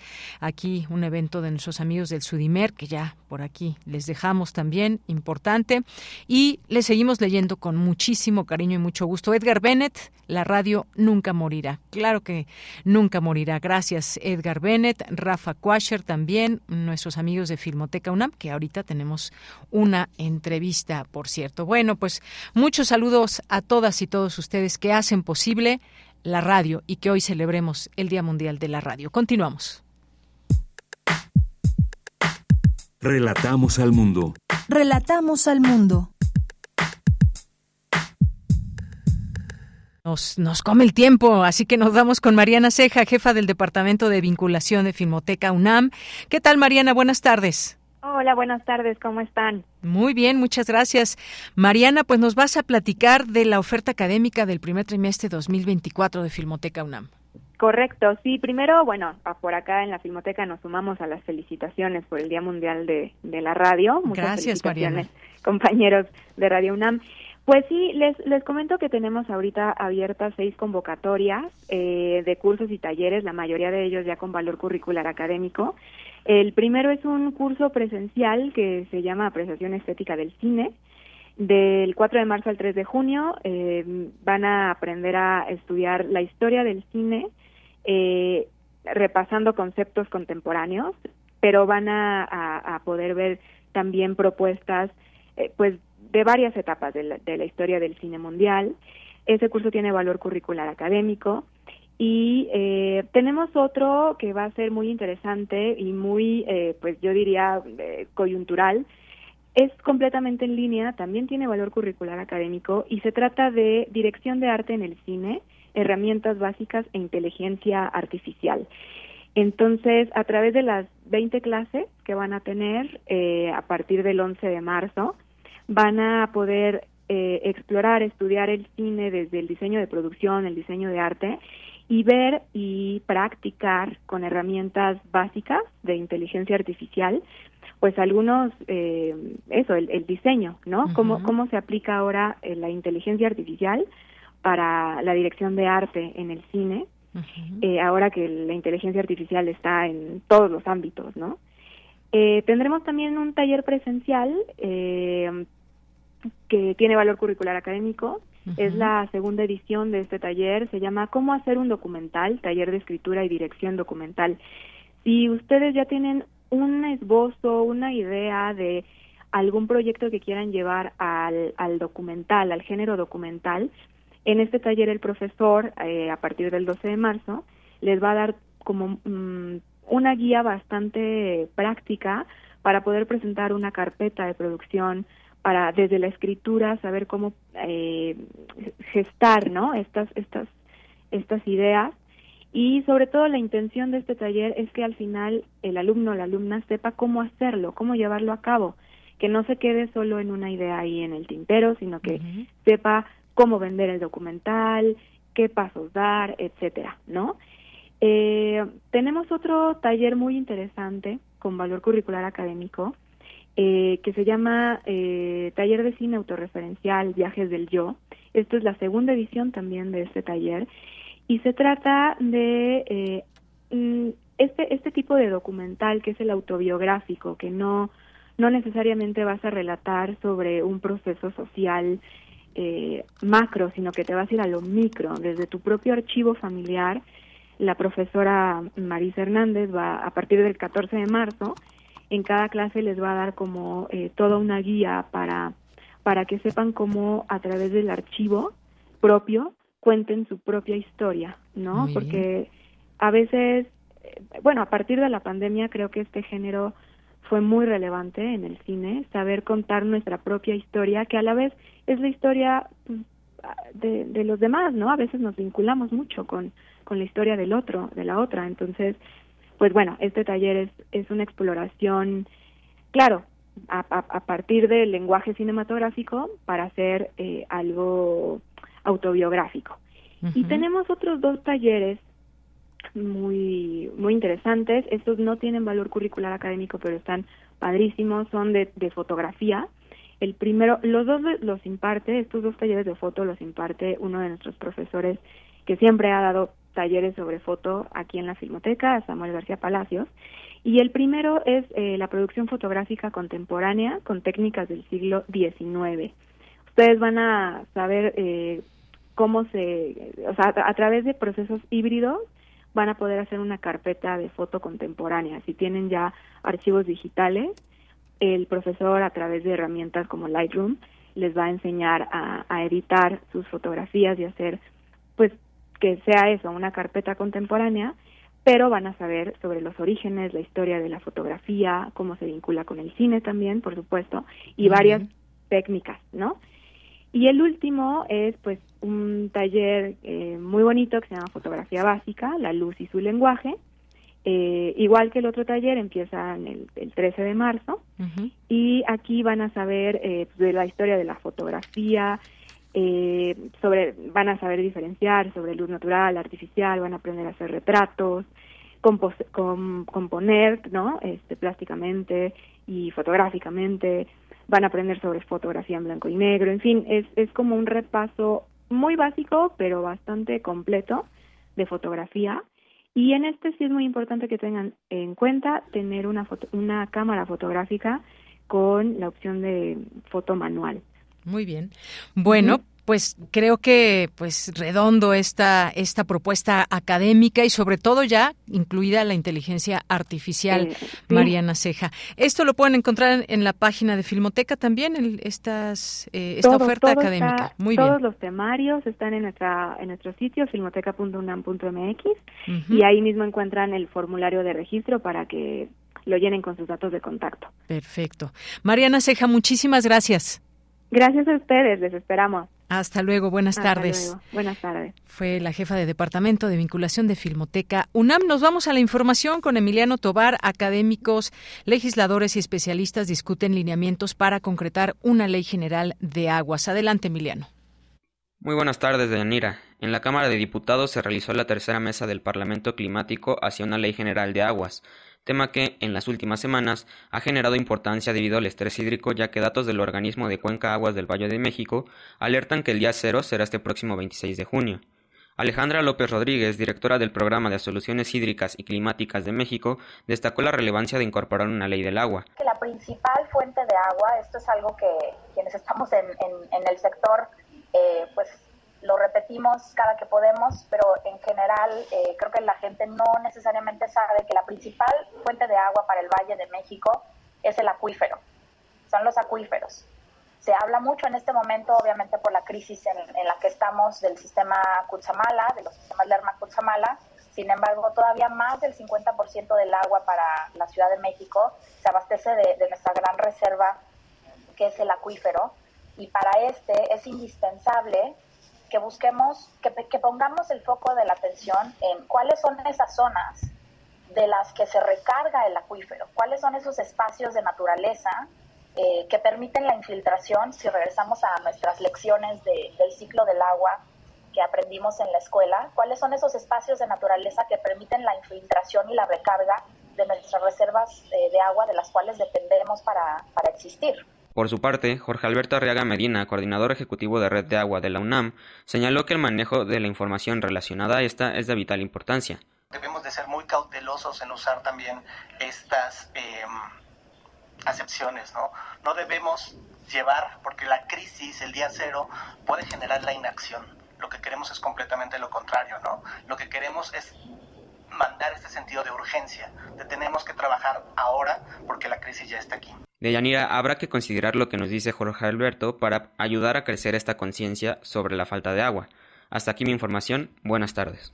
Gracias, Emiliano Tobar. Muy buenas tardes. Vamos ahora con Cristina Godínez. La política educativa de un país debe tener un perfil feminista y humanista. Adelante, Cristina. Hola, ¿qué tal, Deyanira? Un saludo para ti y para el auditorio de Prisma RU. En nuestro país, la participación política de las mujeres ha tenido avances significativos a partir de que se garantizó su derecho al voto.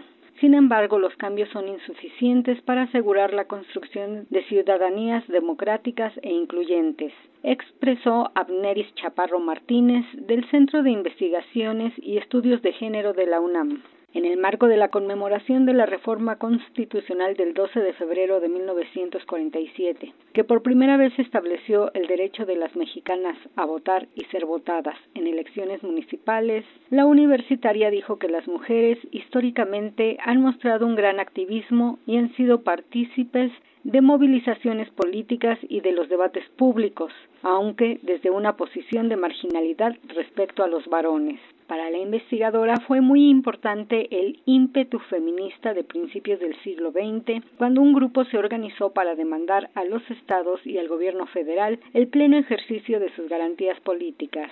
A partir de esa demanda y de una lucha de décadas, se logró un cambio importante en la Constitución a nivel municipal y después, en 1953, a nivel federal, donde ganaron la ciudadanía. Abneris Chaparro señaló que luego de esas modificaciones constitucionales se han impulsado otras fundamentales que buscan reivindicar sus prerrogativas en diferentes ámbitos, como el tema de la paridad de género, que ha permitido aumentar su presencia en el Congreso, en candidaturas y cargos de decisión gubernamental, pero reconoció que dichos avances aún son pequeños para concretar políticas públicas que apunten a transformaciones socioculturales de mayor alcance. Por último, la académica consideró necesarias políticas educativas de mayor alcance en materia de género, en donde las instituciones de educación superior juegan un papel fundamental para avanzar en la consolidación y en el respeto a las garantías adquiridas históricamente por la lucha feminista. Deyanira, este es mi reporte. Buenas tardes. Queremos escuchar tu voz.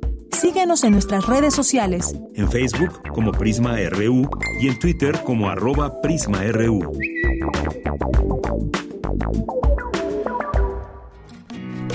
Poeta soy, errando voy,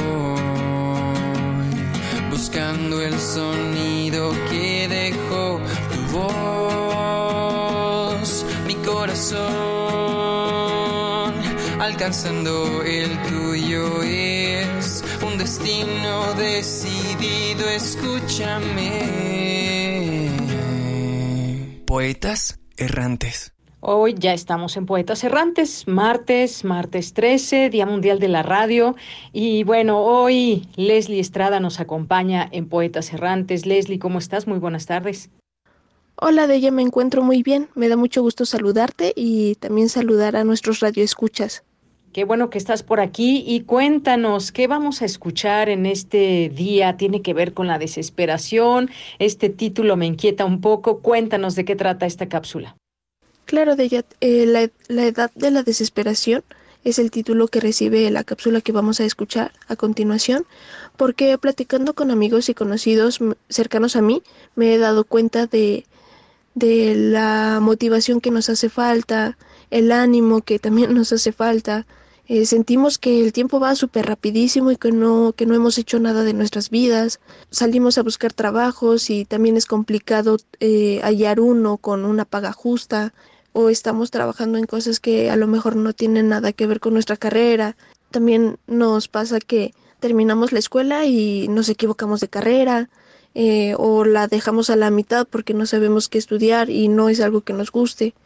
Nos sentimos a veces tal vez un poquito presionados cuando nos preguntan ¿y qué vas a hacer ahora que ya terminaste la carrera? o ¿qué quieres estudiar cuando seas grande? ¿no? O también desde pequeños empiezan a hacer este tipo de, de cuestiones que, aunque tal vez no somos conscientes en su momento, pues poco a poco van repercutiendo en, en la vida. Entonces, pues ese tipo de preguntas también eh, nos hacen pensar a nosotros como jóvenes el, bueno, es verdad que, que hemos hecho a lo largo de todos estos años que pues hemos estudiado, nos hemos esforzado y, y seguimos en casa de nuestros papás, eh, no sabemos un idioma, por ejemplo, eh, mil cosas que a nosotros como jóvenes se nos pasan. Y pues de esto va la cápsula de hoy. Si te parece bien, vamos a escucharle y regreso contigo. Claro, vamos a escuchar. Mentí a los cinco cuando dije que quería ser doctora.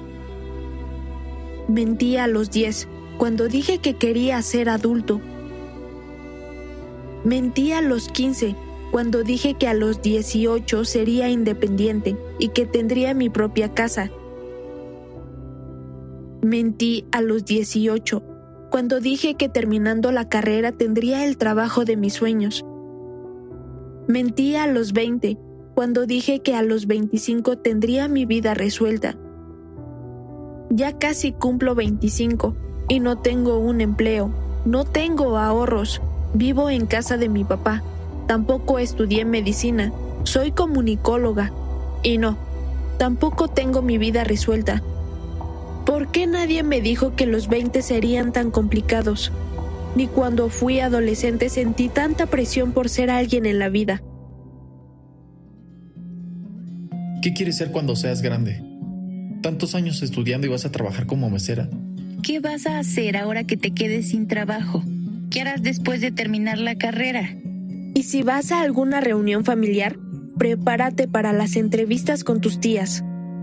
¿Pa cuándo la boda? ¿Cuántos hijos quieres tener? ¿Y el novio? ¿Cuándo piensas sentar cabeza?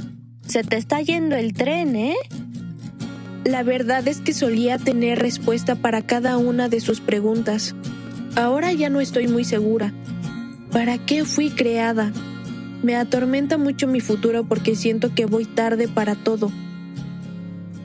No tienes que lograr grandes cosas en la vida para justificar tu existencia. Está bien simplemente existir. El hecho de que tu etapa no haya llegado no significa que nunca llegará.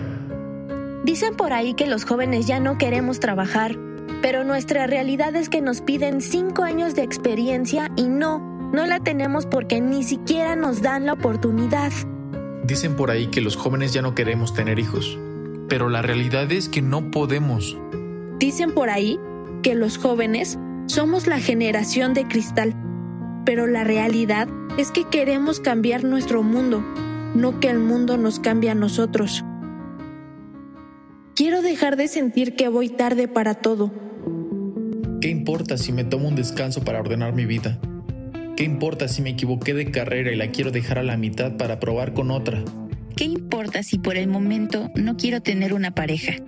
¿Qué importa si trabajo en una cafetería mientras encuentro el trabajo de mis sueños? ¿Qué importa si a los 18 no sé qué carrera estudiar? ¿Qué importa si a los 25 no tengo mi vida resuelta? Gracias video de TikTok por ponerme a Guillermo del Toro en mi camino. Tienen un chingo de tiempo, pero a madres, cabrón. A madres y están en la edad exacta de la desesperación, cabrón. O sea, nunca, nunca me sentí más viejo, más acabado que a los veintitantos. ¿Sí? Decía yo, ya valió madre, ya me pasó la vida, no hice nada, soy un pinche vago. Y por eso estoy aquí para decirles, no, no, y tienen un chingo de tiempo, güey. Lo importante en este momento, a, a, a X edad, a, lo importante es lo que tú haces porque tu voz exista, ¿no? Aquí, aquí un montón de gente que está estudiando escuela, lo importante no es lo que aprendan con los maestros, es los compas. Los compas y la pinche coraje que tienen con el mundo, decir chingue su madre el mundo, yo voy a hacer lo que quiero hacer. La línea de cada uno es diferente. El viaje de cada uno es diferente. La historia de cada uno es diferente. Está bien dejar que tu mente descanse. Está bien ser paciente contigo mismo.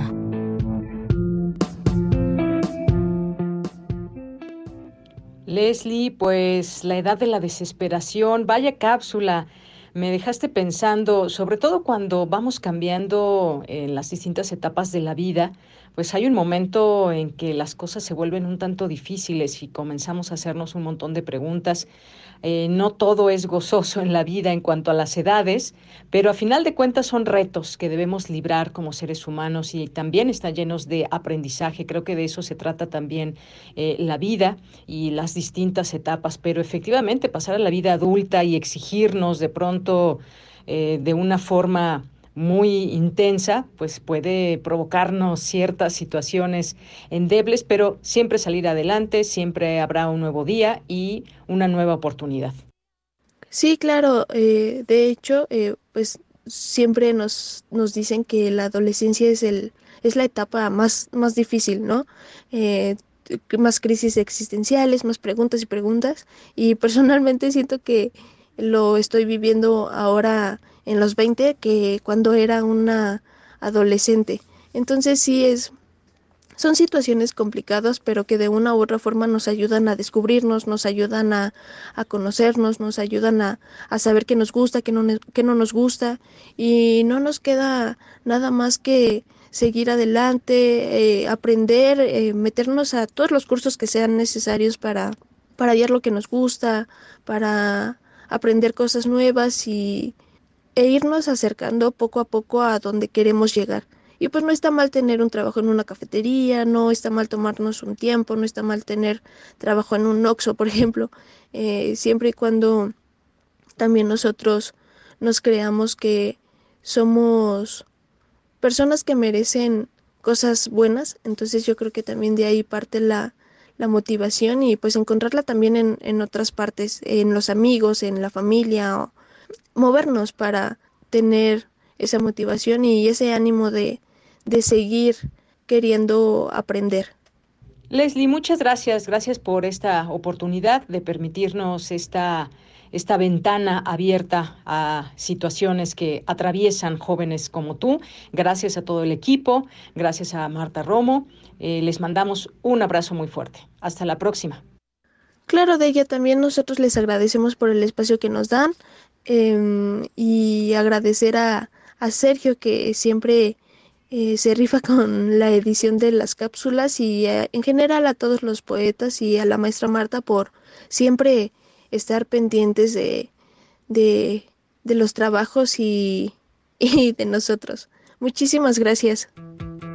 Esta es una producción de Poetas Errantes, unidos con la poesía y el corazón. Algo en ti me es muy familiar. Hay algo en este encuentro que no quiero olvidar. Poeta soy.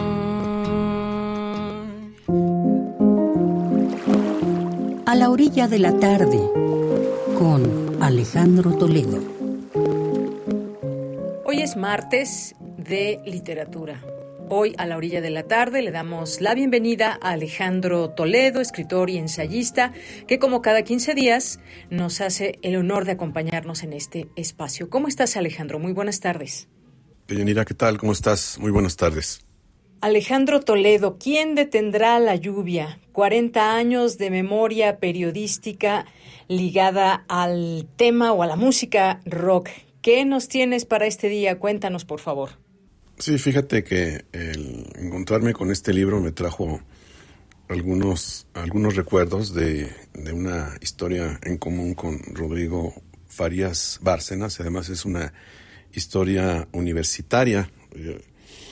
Él me cuenta ahora que cuando él tenía 21 años y creo que yo 17, nos encontramos en unos talleres de periodismo que se daban en el Palacio de Minería, los, este, organizados por la universidad eh, los sábados y a los que acudían los reporteros de la revista Proceso, que era entonces una, una gran revista. Entonces ahí coincidimos, yo insisto, a los 17 míos y a los 21 de, Rodrigo Farías Bárcenas.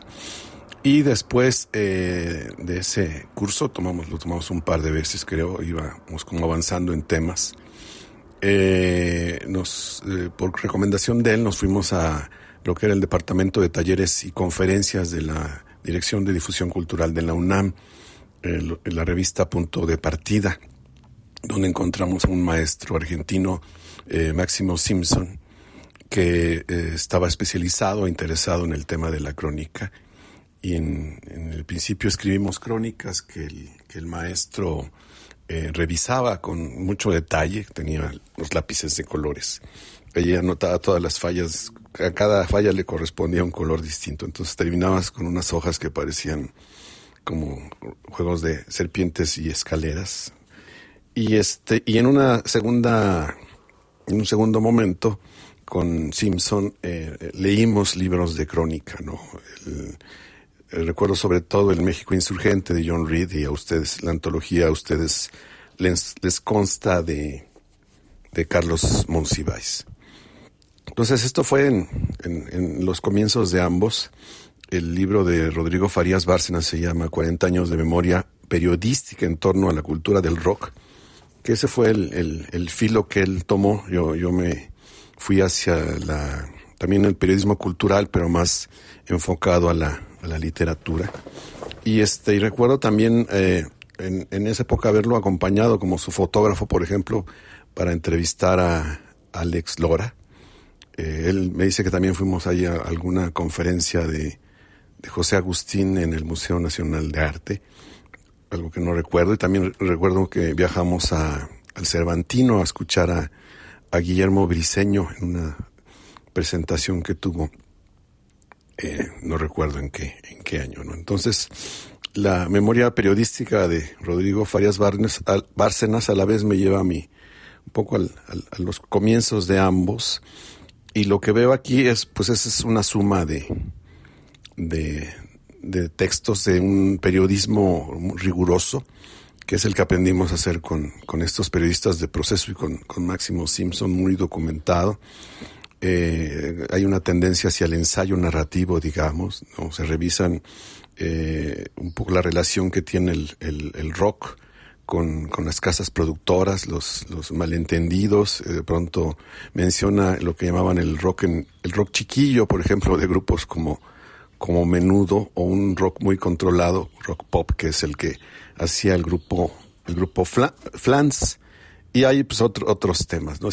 El, libro se puede, al leerlo, se pueden ir escuchando las canciones. Por ejemplo, ayer estuve yo eh, escuchando a Crosby, Stills, Nash and Young y eh, sobre todo la canción Ohio, que es una canción que hace referencia a una masacre que hubo en la Universidad de, de Kent, en Estados Unidos, donde hubo una manifestación estudiantil donde hubo cuatro muertos y que tuvo esa réplica, digamos, esa respuesta eh, musical en la canción Ohio, ¿no? Aparecen, como se ve en la, en la portada, grupos como Toncho Pilatos, eh, artistas como Miguel Ríos, en una crónica que hace Rodrigo de una presentación que tuvo en, en Televisa, ¿no? Ah, se habla del Tianguis del Chopo, de Three Souls in My Mind, de Jaime López, de Chuck Berry, se mencionan un poco los, los comienzos de Berry, y se hace la pregunta Rodrigo de que tanto fue eh, un surgimiento natural de, de, de Berry con el rock and roll, que tanto fue una contribución también de por ciertas modificaciones que hizo la casa productora. Están Gustavo Santolaya, la historia de la cineteca con el rock, el, el 68 vivido por Rodrigo Farías Bárcenas en, en la colonia Ramos Millán, eh, entre, entre otros temas, ¿no? Entonces, este, eh, es una edición de autor, es una eh, esto significa que, que, no, es, no es un libro avalado por, por alguna editorial importante. Eh, esto lo que para mí representa es un camino un poco solitario, digamos, independiente, que ha seguido el, el mismo Rodrigo en esta, en esta vía de la escritura o de la cultura del rock. Muchos de los periodistas que cubren esas, estas fuentes de espectáculos se convierten más bien en publicistas de ellos, ¿no? Porque siguen sus agendas y siguen sus, sus promociones. Rodrigo ha evitado eso.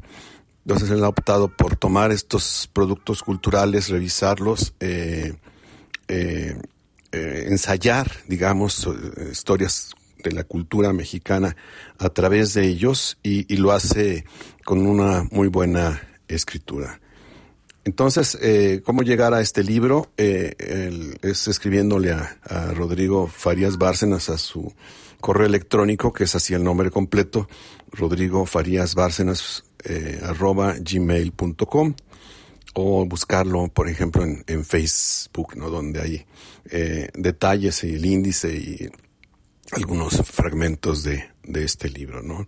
Entonces, para mí representa, es un, es un camino que, que iniciamos juntos, el de eh, la escritura en, periódicos y revistas, que él, tomó esa, esa vía que era la, la, más atractiva para él de escribir sobre temas musicales y yo, y yo me fui hacia la literatura. Entonces, esta memoria, eh, en, en, cierta forma, es una, para mí es una memoria compartida y, y recomiendo el libro por, por esa pulcritud, digamos, eh, de, de, una escritura que a mí me remite a nuestros maestros del, del comienzo, sobre todo al argentino Máximo Simpson.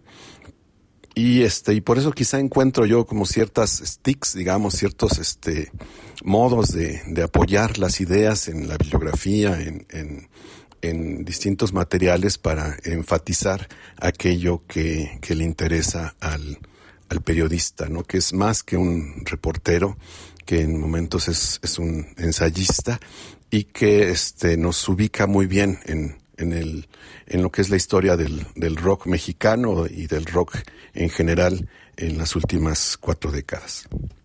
Oye, pues qué gran historia esto que nos cuentas al lado de Rodrigo Farías y con este libro eh, que nos remite a conocer de cerca esta historia del rock mexicano, como tú dices, y sobre todo pues el camino que lo fue llevando allá y esta coincidencia también contigo, estas memorias que seguramente a muchas personas que nos están escuchando ahora mismo ya les ha provocado esa curiosidad por conocer más de este texto que nos estás recomendando. Pues nada, como siempre, muchas gracias. Ahí ya nos dejaste el correo electrónico, la página de Facebook por si alguien se interesa en este libro.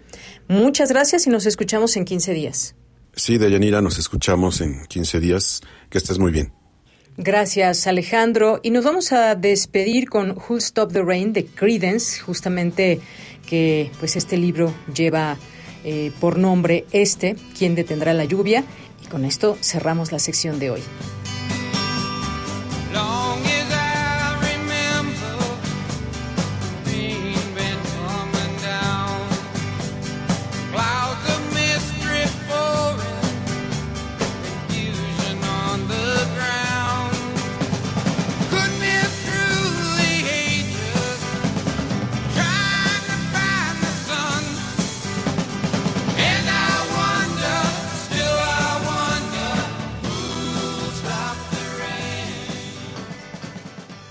Es momento de irnos a la sección de cultura con Tamara Quirós.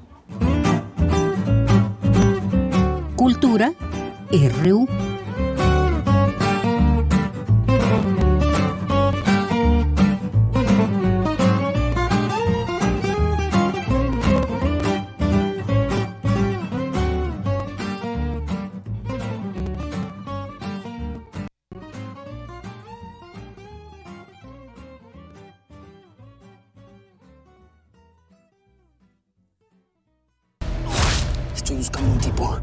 Cristo tatuado en la mano.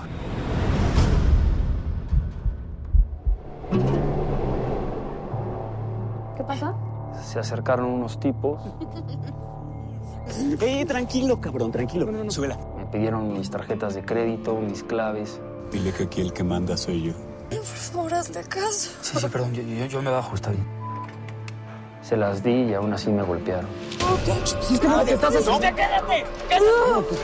¡Ya, Qué gusto saludarles y seguimos en vivo a través de las frecuencias de Radio UNAM. Muchas gracias a los que siguen esta transmisión y estamos escuchando parte de El día que todo cambió, parte del tráiler para contarnos de este filme. Ya nos eh, nos acompaña en cabina Luis Arrieta. Luis, bienvenido a este espacio radiofónico. Hola, hola, estoy muy emocionado de estar aquí con ustedes. Nosotros también y también nos acompaña Javier Colinas. Él es director de El día que todo cambió. Javier, bienvenido a nuestro espacio también. Hola, muchísimas gracias. Feliz de estar aquí. Muchas gracias. Chicos, pues el próximo 20 22 de febrero se pues llega a las salas de cine esta película. Luis, platícanos, eres el protagonista, pero además también estás involucrado en el guion. ¿De qué va este filme? ¿Qué nos vamos a encontrar? Pues mira, es un es una película muy arriesgada y muy diferente a lo que hemos a lo que vemos en el cine nacional. Es, es un thriller que te tiene al borde de tu butaca este todo el tiempo. Está hecha para cines, pero al mismo tiempo es una historia que tiene mucha humanidad. Eh, está basada en un hecho real que me pasó a mí, que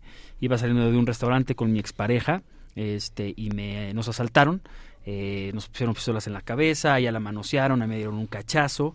este, nos quitaron todo y digo, no sé si a ti te han asaltado, pero termina... Y yo creo que la mayoría de la, gente que está en este preciso momento nos Entonces creo que entienden cuando digo que te asaltan y estás como con una sensación de impotencia, quieres llorar, quieres gritar, estás iracundo, pero triste, te sientes culpa y, y a partir de esa sensación pasaron varias semanas que no podía dormir y decidí escribir esta película que es obviamente pues, un multiverso, por así decirlo, es una ficción, de qué hubiera pasado si me dejo ir con, con esta emoción de ganas de, de, alcanzar a los que me asaltaron y vengarme, este, y entonces escribo como qué pasaría si este, este personaje eh, empieza a buscarlos para buscarlos y matarlos, ¿no? Este, al final la película complejiza aún más porque, porque va a ir a, a explorar lo que es la venganza, pero también el camino como de la posible redención o del perdón, ¿no? Y lo quise hacer porque también yo me acuerdo cuando me asaltaron, que los dos chavos que nos asaltaron, pues eran jóvenes y también se veían temerosos, o sea, también ellos estaban en una situación que probablemente tampoco querían estar, ¿no? Entonces como que traté de complejizar ambos mundos, hacer un thriller que sí te tenga ahí, pero que al mismo tiempo pues sean personajes tridimensionales. Claro, qué, qué complicado, ¿no? Este tema que dices, cuando te asaltan, esta impotencia que puedes llegar a sentir también, ¿no? Y ver eh, a las otras personas que a lo mejor no querían hacerlo o que ya se dedican a esto, pero sin duda pues es un, un espejo, ¿no? De, de nuestra sociedad actual de, en esta violencia. Javier, ¿cómo complementar pues este guion con la dirección, ¿no? Cómo, eh, vaya, supongo que también tú has eh, pasado por este, este tema de violencia. Sí, lamentablemente, como dices, es muy difícil encontrar a alguien que no, ¿no? Eh, mira, yo desde que leí el guion me encantó, se me hace un guion con el que conecté personalmente desde muchos lugares eh, y venía de hacer muchas comedias, entonces como que hacer un thriller eh, de acción era un reto que me llamaba mucho la atención. hacer la película como tal fue complicado, pero muy divertido. Fue un rodaje muy, muy, muy divertido. Luego ya la postproducción y la edición fue un poquito más denso porque la película es oscurona. eh, entonces yo me acuerdo, normalmente cuando ya estás en los procesos, estás viendo la película para cerrar música, para cerrar diseño sonoro, corrección de color, la ves muchas veces. O sea, no la puedo ver dos días seguidos, necesito un día sí y un día no de descanso porque acababa drenado. Es una peli eh, que creo que mueve muchas cosas, ya la verán y me dirán. eh, pero entonces, un reto diferente, muy bonito. Eh, y, me muero ganas de que la vea la gente, de verdad. Eso. Oye, hablando de, esta producción, bueno, es una producción de los Güeros Films, también de en colaboración con Corazón Films y también tiene un eh, de Focine, ¿no? Que es coordinado por el IMCINE, tiene un estímulo. Eh, ¿cómo, y Eficine, o sea, sí, la verdad sí. ¿Cómo, ¿Cómo fue para ustedes, pues, justo esta mancuerna en los Güeros? Eh, ¿qué, qué, qué es lo que han proyectado también, ¿no? Para que la gente vaya ubicando esta casa productora. Mira, en Los Güeros empezamos hace muchos años con una película. Con güero, además. Este, no, ¿qué pasó? La diversidad ante todo. Eso. Este, pero empezamos con una película que se llamó Los Inadaptados. Esa fue nuestra primera película. Eh, y esta es nuestra última. O sea, con esta cerramos el ciclo. En, el en medio hicimos varias. Eh, hicimos comedias, hicimos la trilogía de El cumple de la abuela, La abuela de la abuela, El testamento de la abuela. Eh, tenemos un otro thriller más político que se llamó Detrás del Poder. Luego hicimos una romántica que me gusta mucho que se llama este Lo que podríamos ser. Hicimos varias. a ti te quería encontrar de todo, documentales, o sea, tenemos como que de todo, pero esta creo que esta es la película donde dijimos no o sea, hagamos las cosas lo más complicado que podamos dentro de la realidad presupuestal del país. O sea, como que pasémonosla bien, que sea un reto cada decisión que tomemos. Y como que fue una cosa entre Arrieta y yo muy hablada de en nada tomemos el camino fácil. Y la verdad es que creo que el resultado valió la pena. Eso. Y hablando de los retos, Luis, ¿cómo fue la preparación del personaje? Y también tengo esta duda, ¿es víctima, victimario? Ahí está la reflexión, ¿no? También. Pues mira, justo ahí... Eh, es una película que no pretende como ser muy clara o, decirle al, al, público qué pensar. De hecho, la gente que la ha visto este, salen con posturas muy diferentes, ¿no? De, de, de, qué vieron en la película y de si están de acuerdo o no con lo que hace el personaje. Entonces también eso la, la, vuelve como muy, muy divertida. O sea, es una película que ah, termina y sigue la discusión después entre el público y para prepararla la hicimos en dos etapas, o sea, porque yo tengo una diferencia de 23 kilos entre una etapa y la otra. Entonces, primero yo pesaba 70 kilos, entonces subí hasta 86 kilos más o menos para la primera etapa, donde es este bonachón que tiene a su mujer, que, que está feliz, ¿no? Los asaltan, eh, las cosas se complican y a ella este, la matan eh, y entonces siete años después él se está intentando vengar y, y bajé 23 kilos más o menos, bajé a 65 kilos por ahí, este, ya mucho más flaco, demacrado, tuve clases de cómo este, usar eh, palo y pico porque no quería que fuera, o sea, que él se viera fuerte eh, de gimnasio, sino que se viera fuerte por el trabajo que él hace de, de buscar estos tipos, de, de, de enterrar cuerpos, ¿no? O quería que, que, que, fuera esa corporalidad, ¿no? Entonces tuve un nutriólogo, eh, tuve luego una, una como maestra de corporal que me enseñó cómo a construir al personaje, pero desde lo físico, desde corporalmente hablando, cómo, cómo esos siete años se ven en el cuerpo. Entonces es para mí la preparación en cine más intensa que he hecho en mi vida y es de las pocas veces que me gusta mi trabajo como actor. o sea, como que me veo y siempre es así como, ah, bueno, o sea, como que sé lo que estoy haciendo y, y cacho mis trucos y como que, o sea, puedo reconocer que hay cosas que me gustan y otras que no, pero en esta en general, eh, al final con la dirección de Javier y todo, me gusta mucho lo que yo logré como actor este y me gusta mucho la película cosa que Javi les dirá o sea yo soy muy exigente con lo que hacemos es así de no o sea como que no me encanta tanto esta peli que hicimos o ya le veo los, las cosas que no me gustan y esta me, o sea a veces la vemos la hemos visto 80 veces y el otro día se la puse a mi mamá y le dije bueno mamá te la voy a poner 15 minutos nada más para que la veas y y me quedé picado y la terminé de ver. O sea,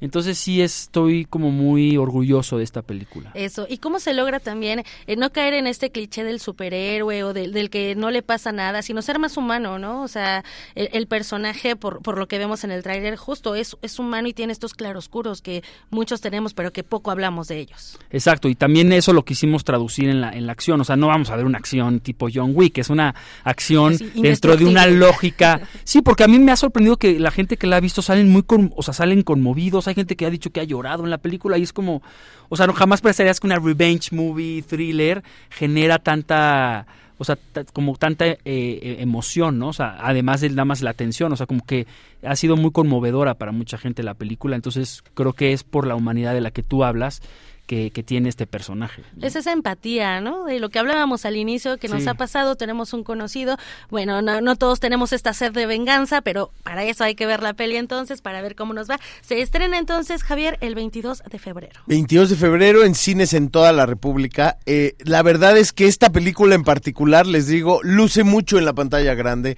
dense la oportunidad de verla en el cine, vale la pena. Pues vámonos al cine entonces a ver el día que todo cambió. Luis Arrieta, Javier Colinas, muchas gracias por acompañarnos en este espacio radiofónico. No, hombre, ya gracias. que la vas a ir a ver el 20, nos dijiste fuera Ahí voy a estar. hiciste ese compromiso, pero estoy haciendo aquí para que todo el mundo escuche que nos dijiste que la vas a ir a ver. Ahí estaré con mucho gusto. Gracias, chicos. Muchas gracias. Con esto llegamos al final de la sección y pues prácticamente del programa.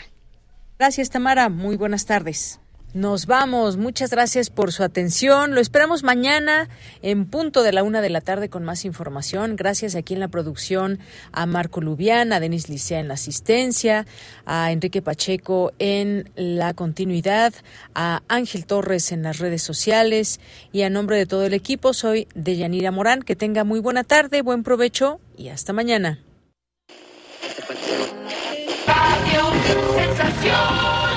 En el 1320. Aquí se cuca proporciona la hora de observatorio misma de Haste, un nuevo concepto del tiempo. Radio Eco, 2380 kHz, integrante del núcleo Radio 1000, en la zona azul y oro, con el alegre saludo romántico desde la Ciudad de México. En música ranchera se dice con sonoro grito, Radio Sinfonora la mejor en el distrito.